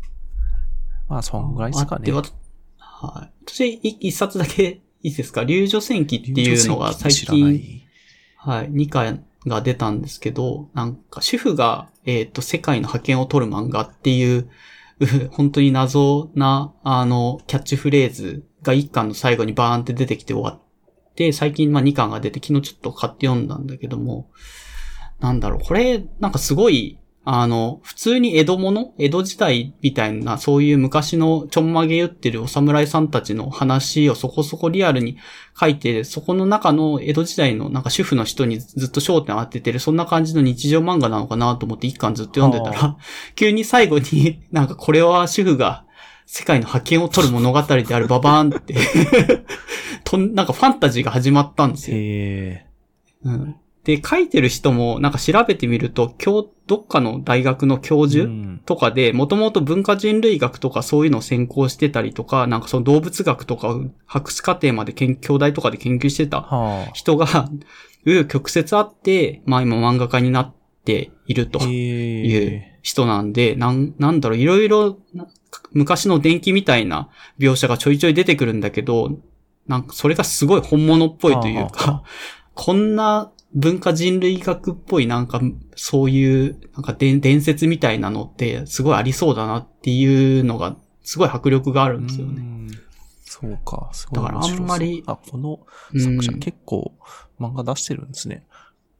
そうみたいですね。まあ、とりあえず、ちょっとそこら辺で、最近読んで、結構漫画読むとカテゴリー分けが随分いっぱい漫画読んでるとできるじゃないですか。これラブコメだなとか、はいはいはいこれは普通に転生ものだなとか、これは普通にゆるふわゆりものだなとかってできるんですけど、この流女戦記に関して言うと読んでて、私のこれまで過去読んだ漫画の中の あのカテゴリー分けに綺麗にできなくて、これは何なんだっていうのが一巻で結構頭がガツンって殴られて、あ、これ多分今後注目だなと思って、うんまあ読んでいこうかなとなるほど。思ってるのでとりあえずポチりました。はい あいや、ちょっと、うウッシーさんの趣味にどこまで合うかまあわかんないけど、そこも読んでからの楽しみですね。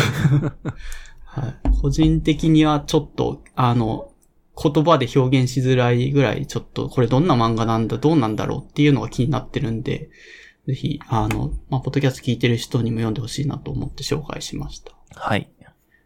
はい、ありがとうございます。で、他は大丈夫ですかね？ゲームまあ、とゲーかのム話とか。もアラビーさうんとよくスプラトゥーンをやってるっていう。うん。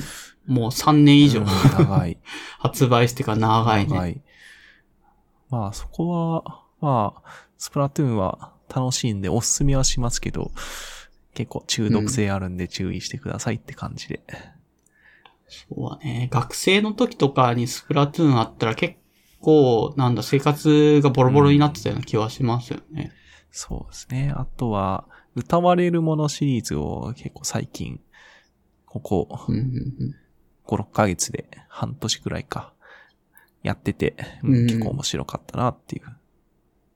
歌われるものってアニメじゃないか。アニメ、えどっちが原作？ゲームが原作？先です。あ、ゲーム先なんですね。そのゲームも、でも最初のやつって、最初のやつは10年以上もうだいぶ前ですね。2002年とかそんぐらいじゃないですか。2003年かな。18年前。で、その、その歌われるものが、まあ、2000、あれは2006年かな、アニメになったのは。うん。になって、まあそこで結構ブレイクしましたけど、続編が2015年とかに、えーっと、二つ出たんですね。2015年、めちゃくちゃ2017年と間か。空いてるけど。うん需要があったんでまあ、す。やっぱり、うん、需要があるのと、設定がやっぱりそこら辺は、あの、かなりしっかり作られてて、あの、うん、世界観が結構面白いんですよね。なので続編は仮面作れる。被っつ作れたんだ男の人？そんな感じなんですそうです。僕アニメでしか見てないんですそうです。けど。仮面の男がえっ、と、国取り合戦をしたり、えっ、と、そっからちょっと SF の方に入ったりとか、そういう話になってくるんですけど。一応、転生ものみたいなカテゴリーでいいのかな？転生なのかな？これって。そうでもないんですっけ？あーうーん急に異世界入ってるような感はない。転ではない生じゃ転生かな。ファンまあそタジー。こはだいぶ設定の奥深いところに入ってくんで。あ、はいそうなんですね。ぜひ、ちょっと何かしらで。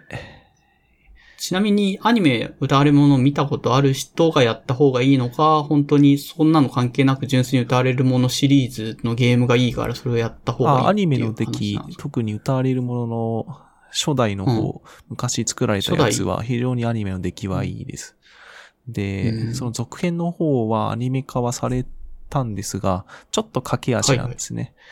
うん、ああ、そうなんだ。で、えーっと、歌われるものの続編は二部作になってて、えーっと、うん偽りの仮面と二人の白オロっていう、えーっと、二つの作品があるんですけど、最初の方はアニメ化されてちょっと駆け足だなっていう感じなんですが、続編の方、さらにその二人の白オロの方は、アニメ化がうんうん決定されて、そのうちあこれから？運営されるはずです。いつかわかりません。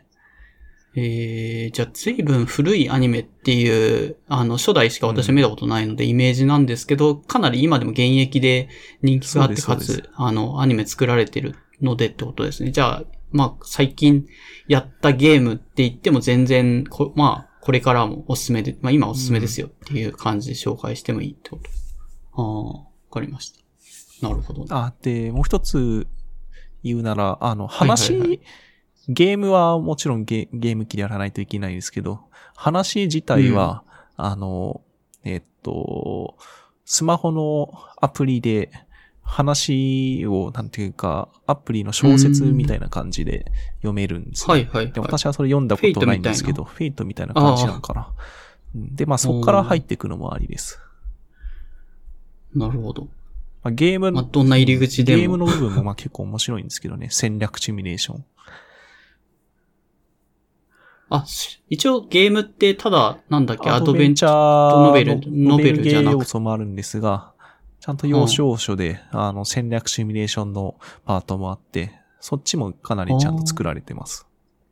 あ、そうなんですね。それ知らなかった。普通にただ小説読んでる感じのゲームかなと思ったんだけど、そうでもないんですね。うん歌われるものシリーズ。そうです。わかりました。まあ、それを最近やってたというか。はあはあで、ちなみに、私ちょっとポッドキャスト最近聞い、あの、新しく聞いてるの、どんぐり FM っていう他のチチャンネルがあって、はい。で、ここで、あの、まあ、取り上げたのは、会社をうまくサボる方法っていう回。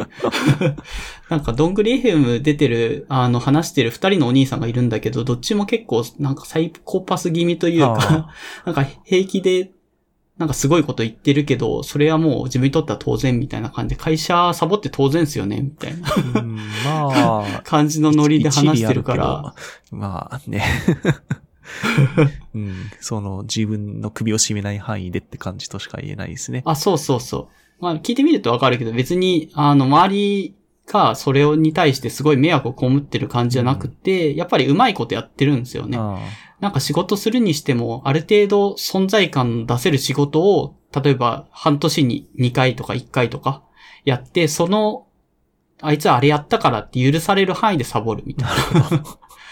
そう戦略的にサボるみたいなことをすごい意識して会社員をやると、あの、極端にヒーコラ頑張んなくてもいいし、まあそれぐらいの方が肩に力抜けていいんじゃないっていう感じの紹介で。まあ、ウッシーさん多分、あの、今年からそういう固めな会社であ、そうですね。働き始めはい。たんじゃないのかなと思うので、あここら辺のマインドが、わかんないけど、まあ、ウッシーさんはもともと真面目にしっかり働きそうだからぴったり合ってるんじゃないかなとは思うけども。はい。うんそうですね。ちょっと聞いてみようかな。うん。ああ、今、でも仕事されててそんなになんか辛いとかってわけでもなくて、まあまあ普通にぼちぼち働いて、まあ、今の仕事も固いうん会社に入ったんですが、まあ、研究は、まあ、ちゃんとできるんですね。できるんですけど、はいはい。まあ、それ以外にやんなくちゃいけない業務っていうのが、まあ結構今まで慣れてないのが多いのでうん、うんうん。それ事務作業とか？とかえでも研究者も事務作業みたいな、なんか書類書きある、ありますようんね。それとは違うんです。そうん、うんそれの延長かもしれないんですけど、うん。はあ、はあ、うん。延長。まあ、あとはそんなに大きくない会社なんで、事務が、事務手続きあんまこなれてないんですよね。うん。あハンーなるほどコラリーしたりとか。ああ、それはめんどくさそう。確かに。え、あれやるんですか？そのハンコのなんか角度をこう上司に向けてお辞儀してるみたいな。そんなことは、あの、中途採用だったんで何も研修は受けてないです。で、何も言われたことはないですね。ああ、そうですか。まあ、わかんないですよね。自分も新卒で入った会社は多分普通の日本企業の会社に入って最初、なんだったかな、ハンコとかをそもそも持ってなかった。会社に持っていなかった。うん。で、それでなんかわかんないけど書類に、ただでも、ルール的には自分の署名、手で書はいはいいた手書きの名前だけで、あの、署名は成立するはずだからって言って、事務の人にそれで出したら、会社員だったらハンコぐらい持って当然でしょってなんか怒られてくるから。まあ、うん、常識が違うとしか言えないですよね。そうそうだうんね。自分的には、まあ、ルール、署名でも法律的には OK なんだからいいでしょって思って出したんだけど、そういう話じそういうゃなかった。話ではないですね。とか、まあまあ、そうだね。まあいろいろ日本、日系の大企業とか、まあそういう固めな企業も大、大じゃなくてもまあお堅い企業いっぱいあるから、そういうルールはあるなって思うんだけど、う,、ん。まあどこまでこのどんぐりヘムの、えっ、と、夏目ぐさんっていうそこそこサイコパス気味に話す人がいるんだけど、まあ仕事をどうしたらうまくサボれるかっていう、まあすごい多分、あの、大、ホームランか、あとサボってるかみたいな感じのスタイルで働いて、周りをちゃんと納得させてたっていうから、すごいできる人だと思うんだけどね。うん。まあそうすることで、やっぱストレスなく、まあ自分のね、あの時間を作りながら、うまく働いていくことができるから会社員っていいですよ、みたいな話してましたね。本当は10時に来なきゃいけないんだけど、まあわざとお客先のなんか仕事を午前中とかに入れとくと、あの、もう朝起きなくていいじゃんっていうことになるみたいな。まあ、うん、そこは、ど、多分どの会社も、よっぽど硬くなければあそうそうそうそうですよね。朝うんにそういう営営業なり、日帰り出張の予定を入れとけば、会社に寄らずにそのまま行ける。ううん、そうそう。それはまあ別に仕事してるわけだから、怒られる筋合いはないというか。うん。あるよね。直帰した方がなんだかんだ、ね仕事が早く終わったら早めに帰れるみたいな。でもそれは別に悪いことじゃないよね。そうです本来、取るべきバッファーをたまたま早めに終わってしまったので、まあじゃああとやることが今日の分の仕事はないので、じゃあ早めに帰りますね。まあただ一日働いたことにしますね、みたいな、うんそんな感じです。とか、まあまあ、ウッシーさんも多分働き始めて容量をより良くなっていく可能性もあるので、ですこんなのもあるよっていう。はい。あと最後にちょ、ちょろっと出しとくと、なんか動画 YouTube でなんか、ひろゆきの、ひろゆき2ちゃんのあ、そのひろゆき。そうそうそう。にちゃんの運営のひろゆきの YouTube チャンネルがあって、あの、YouTube のコメントとかで質問がバーって送られてくるんですよ。で、それに対して淡々と答えていく。あの、高校生とかが来年、あの、慶応に受かったら SFC とかってどう思いますかみたいなこと聞いて、ひろゆきが、あの、高校生でまだ秋の段階で、あの、その話する必要がないからちゃんと勉強してください、うんみたいなことを答えるっていう。そう、そう答えるしかないよね。うん。大学のよしどんなあしも入って勉強しないと分かんなかったりするし。うん。そうそうそう。結構なんかすべての質問にフラットに答える。なんだ、人によってはそこそこ有名人じゃないですか。だからもうこんな質問はつまんないから無視みたいな感じするかもしれないんだけど、すごい早口で、う なんかすべての質問にパッて答えてそれは。なかなか、うんひろゆきは、なんとなく印象だと、車に構えてて、なすぐ論破したがるみたいな、そんな印象でしたけど、ね。あ、正しい、うん正しい。質問をなんかすごいはずで論破して、はい次、はい次みたいな。ああ、それが正しかったのか。うんまあ、ただでも、やっぱいろんな、なんだろう、世界情勢とか、まあ、今確かフランスかなんかに住んでるんだよね。あの、奥さんかなんかと一緒に。あ、そうなんだ。うん。で、そこで悠々自適に働かずに暮らしながら、なんか朝早く起きれないんですけど、どうすればいいですかとかって質問に対して、聞いちゃいけない。そう。なんかひろゆき自身は、あの、自分も起きれないんで、あの、無理だと思います。はい、みたいな感じで答えた。聞く人が違う。そ早起きすることにまず価値を感じないんですよね、とかっていうのもスラッと言ってるし、まあまあ、でも言ってることはそれなりにやっぱ、あの、ロジカルだから、参考にしてもいいのかなって思うところある。まあ、聞いてて楽しいんで、まあ、たまに聞いたりしてますね。はい。っていう感じで。で、最後にちょっとアナウンスとか、まあ、宣伝したいことで、C さんから何かあればっていう。うーん、まあ特に、あえて宣伝したいことがあるわけでもないんですけど、うん。うん、3年くらい前まで、まあ結構真面目に自転車乗ってて、でそのブログを、ブログもまあまあ更新してたんですよね。はい。うん。で、まあ、そそのブログを見ると、自分がどういうスタイスタイルの、なんか、うんうん。なんだ、自転車乗ったりとか、バイクに乗ったりとか、キャンプしたりとか、そういうのがわかるんじゃないかなっていう。もおう、おすすめ。していいのかわかんないけど、うん、あえて紹介するならこれかなっていう。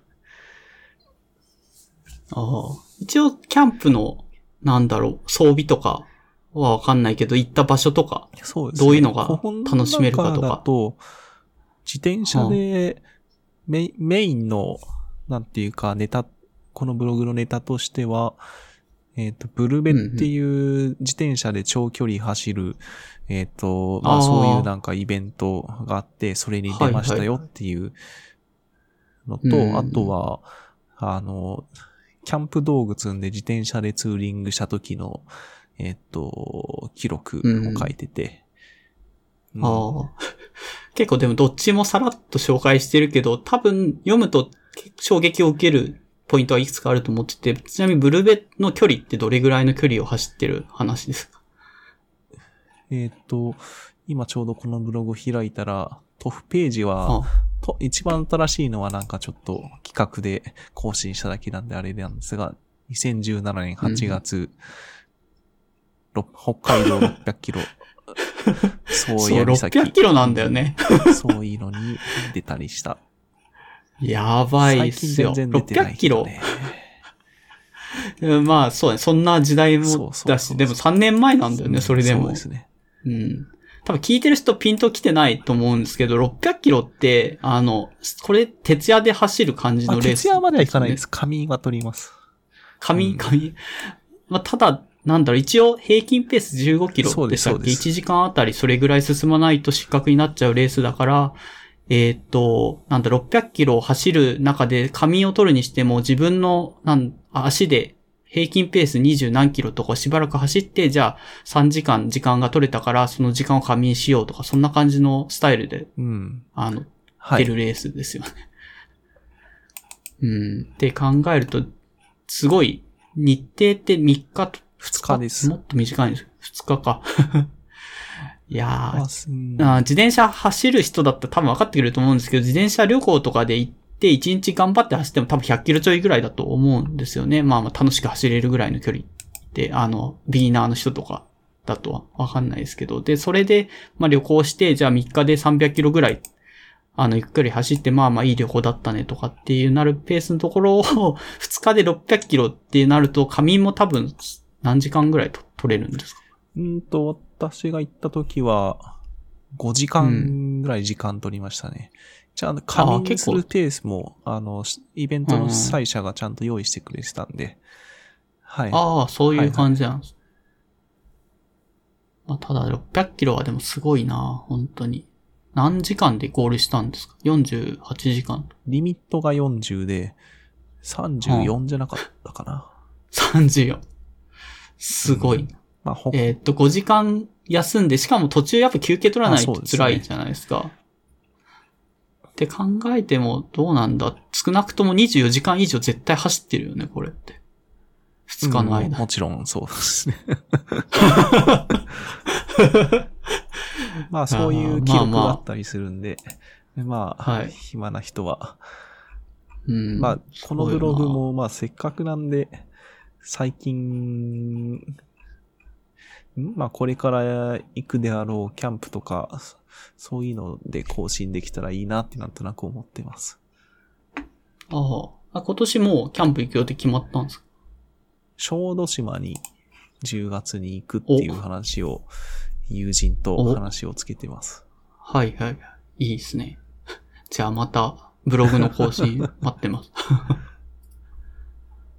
はい。まあ、こんぐらいかな？他なんか話しときたいこととか、なんかここはとか私からはこんぐらいじゃないでしょうか。あ、はい。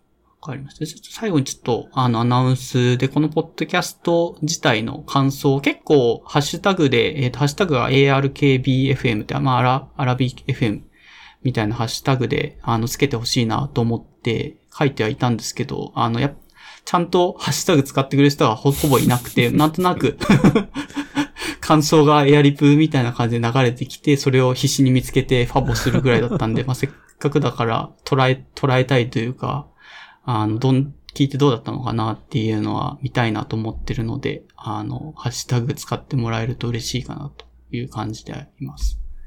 はい。じゃあ、これくらい、なんだかんだやっぱ2時間ぐらいかかっちゃいます。うん、結構、1時間で終わるかなって思ったら、思ったより 長かった。うんまあ、個人的には、ポッドキャスト長い方が私は好きなので、あの、聞いてて長いって多分最初のモラズの回とかも言われはしたんですけど、うんまあ、そこはもううんこ、個人の好みの問題になってくるんで、まあ、アラビーさんが長いのが良ければもうそれで突き進むのがいいと思いますね。あ、ありがとうございます。まあ、あと、シーさんのアニメシステムも、まあ、歴史長いですもんね。そもそも10年以上結。構あの話長かったですね。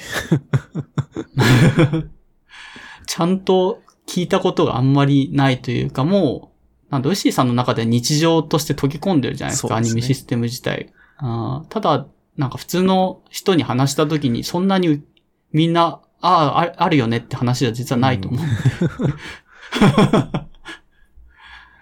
だからまあ、ちょうどこういう機会に、しはいはいっかりし聞かせてもらえればなと思って、はい、お呼びさせていただきました。まあ、定期的にもしかしたら、あの、出てもらえればなと思うんで。ネタを考えないといけない。その時は。そうそうそう。鉄板ネタを使ってしまった。まあ、ウッシーさん趣味、多趣味だから、いろいろコンテンツ持ってると思うんで、いあの、いくつか持ってるやつ出してもらえればいいかなと思います。はい、じゃあそんなところで大丈夫ですかね。はい、ありがとうございました。はい、以上で終わります。はい、切ります。